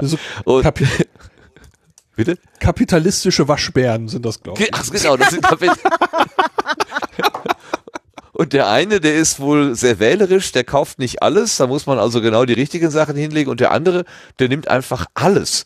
Jeden Dreck, jeden Grashalm, jeden irgendwas, was man gefunden hat, man da hin, dann kriegt man halt sein, sein, sein Geld. Und das finde ich so, so kaufe alles. So. Ja. Kaufe dein Auto, also diese Zettelchen, die man immer am Auto hat. Ne? Willst du verkaufen? Kaufe alles. so süß. Ja, du kannst anscheinend auch irgendwie zu anderen Inseln über über äh, we äh, wechseln und äh, da hat Holgi dann wohl irgendwie Blumen ausgegraben und hat die dann zu seiner Hütte auf seiner Insel dann und sagt, ich habe jetzt so Blumen um mein Haus und ich finde das schön und so. das war so herrlich. das ist echt schön beschrieben. Das ist echt schön. Ich hatte jetzt aber auch irgendwo ähm, gehört gehabt, gelesen gehabt. Äh, ich ich habe es jetzt aber gerade nicht verifiziert, aber vielleicht kann das jemand von euch gerade gleich auch besser beantworten. Ansonsten äh, muss ich das kurz für die Shownotes dann äh, raussuchen. Ähm, dass äh, wohl auch ein ganzes Teil ähm, Real Life äh, tatsächlich Proteste, die eigentlich stattgefunden hätten haben sollen, äh, dann innerhalb dieses Animal Crossing New Horizons ähm, abgehandelt wurden, weil weil man wohl auch ähm, selber irgendwie Bilder und Stuff hochladen kann. Und ähm, dadurch haben sie sich dann halt ähm, so Protestschilder gebaut. Ähm, Und äh, das fand ich jetzt dann irgendwie auch noch so, so einen netten, äh, netten Extra-Aspekt an, an diesem Spiel. Und ähm, also wir, wir haben es tatsächlich äh, noch nicht, aber ich war äh, ausreichend neugierig, äh, dass wir tatsächlich ähm, auch äh, da mal reinschauen wollen. Ja, also wir es in, ich konnte den Fellow Nerd ausreichend äh, davon ähm, begeistern, dass auch er reingucken wollte. Also ich habe gerade mal ganz kurz eben geguckt, ich kenne jetzt, äh, kann jetzt diese Quelle nicht äh, groß sagen, aber es gab zum Beispiel wohl Free Hong Kong Proteste oder ähnliches innerhalb dieses Spiels mit, ich sehe hier so, so, so pixelige Grafiken, die offenbar aus diesem Spiel stammen. Und äh, hier würde eben stehen, äh, die Schlagzeile lautet, China verbannt Animal Crossing nach virtuellen Hongkong Protesten. Vielleicht hat, ist das ja damit verwandt, was du gerade meintest. Das ist gut möglich, ja klingt so, ja. Dann ist das mit dem Eskapismus, naja, nur so halb äh, aufgelöst, wenn dir dann im Spiel dann doch die Probleme der realen Welt äh, begegnen. Aber man kann sich ja auch auf seine Insel zurückziehen und Blumen züchten oder einfach nur beim Wachsen zugucken und sonst nichts tun. Ja. Das passiert ja nichts. Er, man kann auf die andere Insel, man kann auf die andere Insel gehen und einfach alle Bäume umhauen. Das, oh. das, erzählt, das erzählt er auf so eine dröge Weise. Ich hatte also wirklich sehr viel Spaß allein an, an der Art, wie er das, wie er das davon von berichtet. Wunderschön. Ja. es ist auch, ja, es ist einfach schön. Auch der Erstkontakt, ne? Er, er fängt dann an, sagt, äh, es ist aber langweilig hier. Da passiert ja gar nichts. Und, und, und nach drei Stunden merkt er, ist ja eigentlich toll, dass hier nichts passiert. So. Ja. schön formuliert.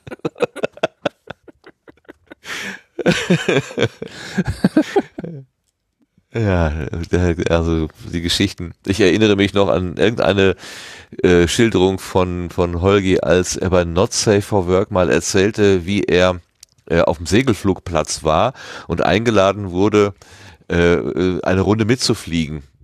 Und dann hat er versucht, in, den, in dieses Segelflugzeug einzusteigen und ist, da war er noch etwas stabiler und ist einfach nicht in dieses Flugzeug reingekommen, weil er zu, zu voluminös war. Er kam einfach nicht durch die Luke durch. Und ich kenne diese Probleme. Ich kenne das so, dass dir der Monoblock beim Aufstehen am Arsch kleben bleibt. Ja, also ich, ich fühlte mich, ich wusste so, ich konnte, ah, ich habe so herzhaft gelacht, weil ich mich in derselben Situation gesehen habe. Das war so großartig. Das war auch so ein Moment, wo ich Tränen gelacht habe. Und es war eine wunderbare, wunderbare Schilderung. Äh, natürlich, ja, es ist diskriminierend und Ausgrenzung von dicken Menschen und ja, kann man alles negativ sehen, aber in dem Moment habe ich einfach nur äh, mitgefühlt und mitgelacht und ich wusste ganz genau und das war, äh, hat mich total die Widersten berührt. Sehr, sehr schön auch damals. weiß aber auch nicht, welche Episode das war. Das ist ja alles schon, ja, damals, damals, damals. Okay, alte Männer erzählen vom Krieg. Äh, ich frage mal rum in die Runde, gibt es noch Blütenschätze? Äh, Wolfgang, hast du zufällig eine? Äh, du bist ja gerade so ein bisschen überrumpelt worden mit der Idee. Äh, hast du irgendwas zufällig dabei? Nee, muss ich passen, muss ich passen. Nee, nee, halte mich zurück. Nö, kein Problem, kein Problem. Claudia, hast du was? Außer dein Buch, natürlich. das ist ein besonderer nee, Schatz. Danke, ganz lieb. Nee, ich bin tatsächlich die Woche auch blank. Also da ich habe äh, die Woche primär damit verbracht, mal irgendwie Sachen aufzuarbeiten, die jetzt über den Buch äh, Endspurt liegen geblieben sind. Nächstes Mal wieder. Nee, keine Entschuldigung, keine Entschuldigung notwendig. Also beim besten Willen nicht. Ich hatte auch vorhin so ein bisschen das schlechte Gewissen, dass ich gedacht habe, oh, du müsstest doch eigentlich. Nein, wir müssen gar nichts. Wir müssen uns dieser Gedanken immer wieder äh, ent, äh, entziehen. Wir müssen hier nichts. Wir machen uns eine gute Zeit und Menschen, die uns dabei begleiten wollen, sind herzlich willkommen. Alle, die meinen, wir müssten hier performen, die gehen bitte woanders hin. Also so ist der Sendegarten und es bleibt so. Und ich denke immer wieder mit Freude daran zurück, dass wir uns da diesen Freiraum geschaffen haben und den nutzen wir bitte auch. Das tut sonst nicht gut. Ha, Plädoyer. So, ich plädiere jetzt dafür, dass wir Schluss machen. Und äh, danke äh, fürs Zuhören allen, die das hier live mitverfolgt haben, allen, die uns hier Tipps gegeben haben im Chat, äh, die Ergänzungen gegeben haben, Andi zum Beispiel. Äh, wir haben gerade schon, ich hatte ja gesagt, er ist eingeladen, wir haben gerade schon hier nebenbei so ein bisschen Termin in die Terminliste geguckt. Vielleicht klappt das sogar schon sehr bald, mal gucken. Ähm, allen, die da so engagiert mitgewirkt haben, ganz, ganz herzlichen Dank. Äh, das macht einfach ganz großen Spaß, hier immer diese Community irgendwie auch zu erleben. Wunderbar, vielen Dank. Ähm, ich danke aber ganz besonders den Menschen, die hier ganz konkret, äh, nein, ich danke vor allen Dingen auch den Hörenden, die das in der Konserve konsumieren. Also so wie Podcasts eigentlich gedacht sind, nicht als Live-Event, sondern dass man es als begleitendes Medium dabei hat, wann immer man es gebrauchen kann, in der Bahn, beim Fahrradfahren, beim Joggen, mit dem Lachflash am Anfang, das war so schön vom Henning, ähm, dass man dass die Situation kennt vielleicht der ein oder andere. Man steht im Supermarkt oder ist im Bus, dann erzählt irgendeiner eine Geschichte und man fängt zu geiern an und alle gucken blöd. Was hat er denn? naja, das das passiert halt. Ähm, mir, also wenn man da noch Kopfhörer auf hat, dann kann man das vielleicht noch erklären, aber ich habe ja Hörgeräte, über die ich Podcast hören kann. Das heißt, man sieht überhaupt nicht, äh, dass ich irgendetwas anderes wahrnehme als die Umgebungsgeräusche. Und wenn ich dann anfange zu geiern, ja, dann ist das überhaupt nicht mehr erklärlich. Außer der hat einen Knall und ja gut, dann habe ich halt einen Knall. Ist vielleicht das Schlimmste auch nicht. Okay, also, äh, viel Spaß beim Hören von der Konserve. Ähm, Zeitsouverän, Themensouverän, hat ihr alles schon erwähnt. Kennt ihr auch schon, die Leier. Ist, brauche ich auch nicht tausendmal wiederholen hier. Äh, ganz herzlichen Dank aber für eure, ja, Neugier darauf. Auf, auch uns, auch auf unsere Gäste, auf unser vielfältiges Publikum, äh, äh, nein, doch Publikum, was uns zuläuft, so wie heute zum Beispiel der Wolfgang, der äh, relativ spontan angesprochen worden ist von der Claudia. Glaub, gestern, gestern, genau. Hat, gestern hat sie die angesprochen. Ähm, und du bist sofort eingesprungen und hast gesagt, ja, mache ich. Ähm, äh, ganz herzlichen Dank dafür und noch viel herzlicheren Dank äh, nochmal für den schönen Einblick in äh, die Welt der Literatur. Literaturcafé.de, diese Webseite, kann ich empfehlen. Äh, den Podcast dazu kann ich empfehlen. Und wenn Wolfgang irgendwo was liest oder so, ihr habt heute die Stimme gehört, ihr habt gehört, wie schön und ähm, ja, angenehm er erzählen kann, kann ich ja auch dann einfach nur sagen, Empfehlung, also auch ein Blütenschatz. Ich habe heute Wolfgang kennengelernt und das könnte auch ein Blütenschatz sein. Dankeschön, also, dass du dabei das warst. Das Kompliment muss ich jetzt an der Stelle noch zurückgeben. Also es war wirklich toll hier, hat Spaß gemacht. Äh, es ist toll, auch mal so bei einem Live-Podcast mit dabei zu sein und mittlerweile hier, ich, vorhin saß ich noch im Hellen, es ist alles dunkel geworden, es leuchtet nur noch ein Bildschirm, weil es, äh, also als ich erzählt habe, ich muss heute Abend Podcast, aber die nehmen da drei, vier Stunden auf und dann, was? Aber es ja war schön. Es war wirklich schön. Also vielen, vielen Dank euch nochmal. Äh, Dank auch an Sebastian nochmal, dass er sich hier sozusagen auf meinen Rechner geschaltet hat und alles dran gesetzt hat, dass Studio Link hier noch zum Laufen gebracht wird. Also auch da nochmal vielen Dank. Sehr gerne. Ich schließe mich dem Dank an, Sebastian. Ich weiß nicht, was du da wieder gezaubert hast, aber ähm, dass du es gezaubert hast und dass du die Sendung möglich gemacht hast und dass du überhaupt dabei warst und für Studio Link und für alle deine guten Taten. Danke, danke, danke. Gerne. Ehrlich gesagt, mehr hatte ich jetzt auch nie erwartet. Ich danke der Claudia, dass sie den Wolfgang eingefangen hat und mitgebracht hat und auch hier ähm, mit uns so schön den Abend gestaltet hat. Dankeschön, Claudia. Danke für einen ganz wunderschönen Abend mit euch. Und ich danke dem Lars, der immer wieder hier auch die schnellsten Links der Welt äh, erfindet. Nicht erfindet, sondern findet. Äh, Erfinder bist du ja nicht, aber du bist Finder. Was denn? Also ist das so Fake News hier. Fake News, genau, ein Erfinder. Ja. Äh, nein, ein Finder. Aber zu finden ist ja auch schon eine Kunst. Und noch größere Kunst ist das Wiederfinden. Also man hat mal irgendwann irgendwas im Internet gesehen und will, möchte das dann wiederfinden. Das ist dann die, wenn, wenn man das dann kann, ist das die ganz große Kunst. Aber egal, wir nehmen auch die kleine Kunst und ganz herzlichen Dank dir. Ja, ich würde das auch gerne können, aber danke für den Abend und äh, war super. Ich freue mich auf die nächste Sendung schon. Boah, super. Ja, und dann bleibt es mir nur zu sagen, Dankeschön fürs Dabeisein und bis zum nächsten Mal. Kommt gut in die Nacht. Tschüss zusammen. Tschüss. Tschüss. Tschüss.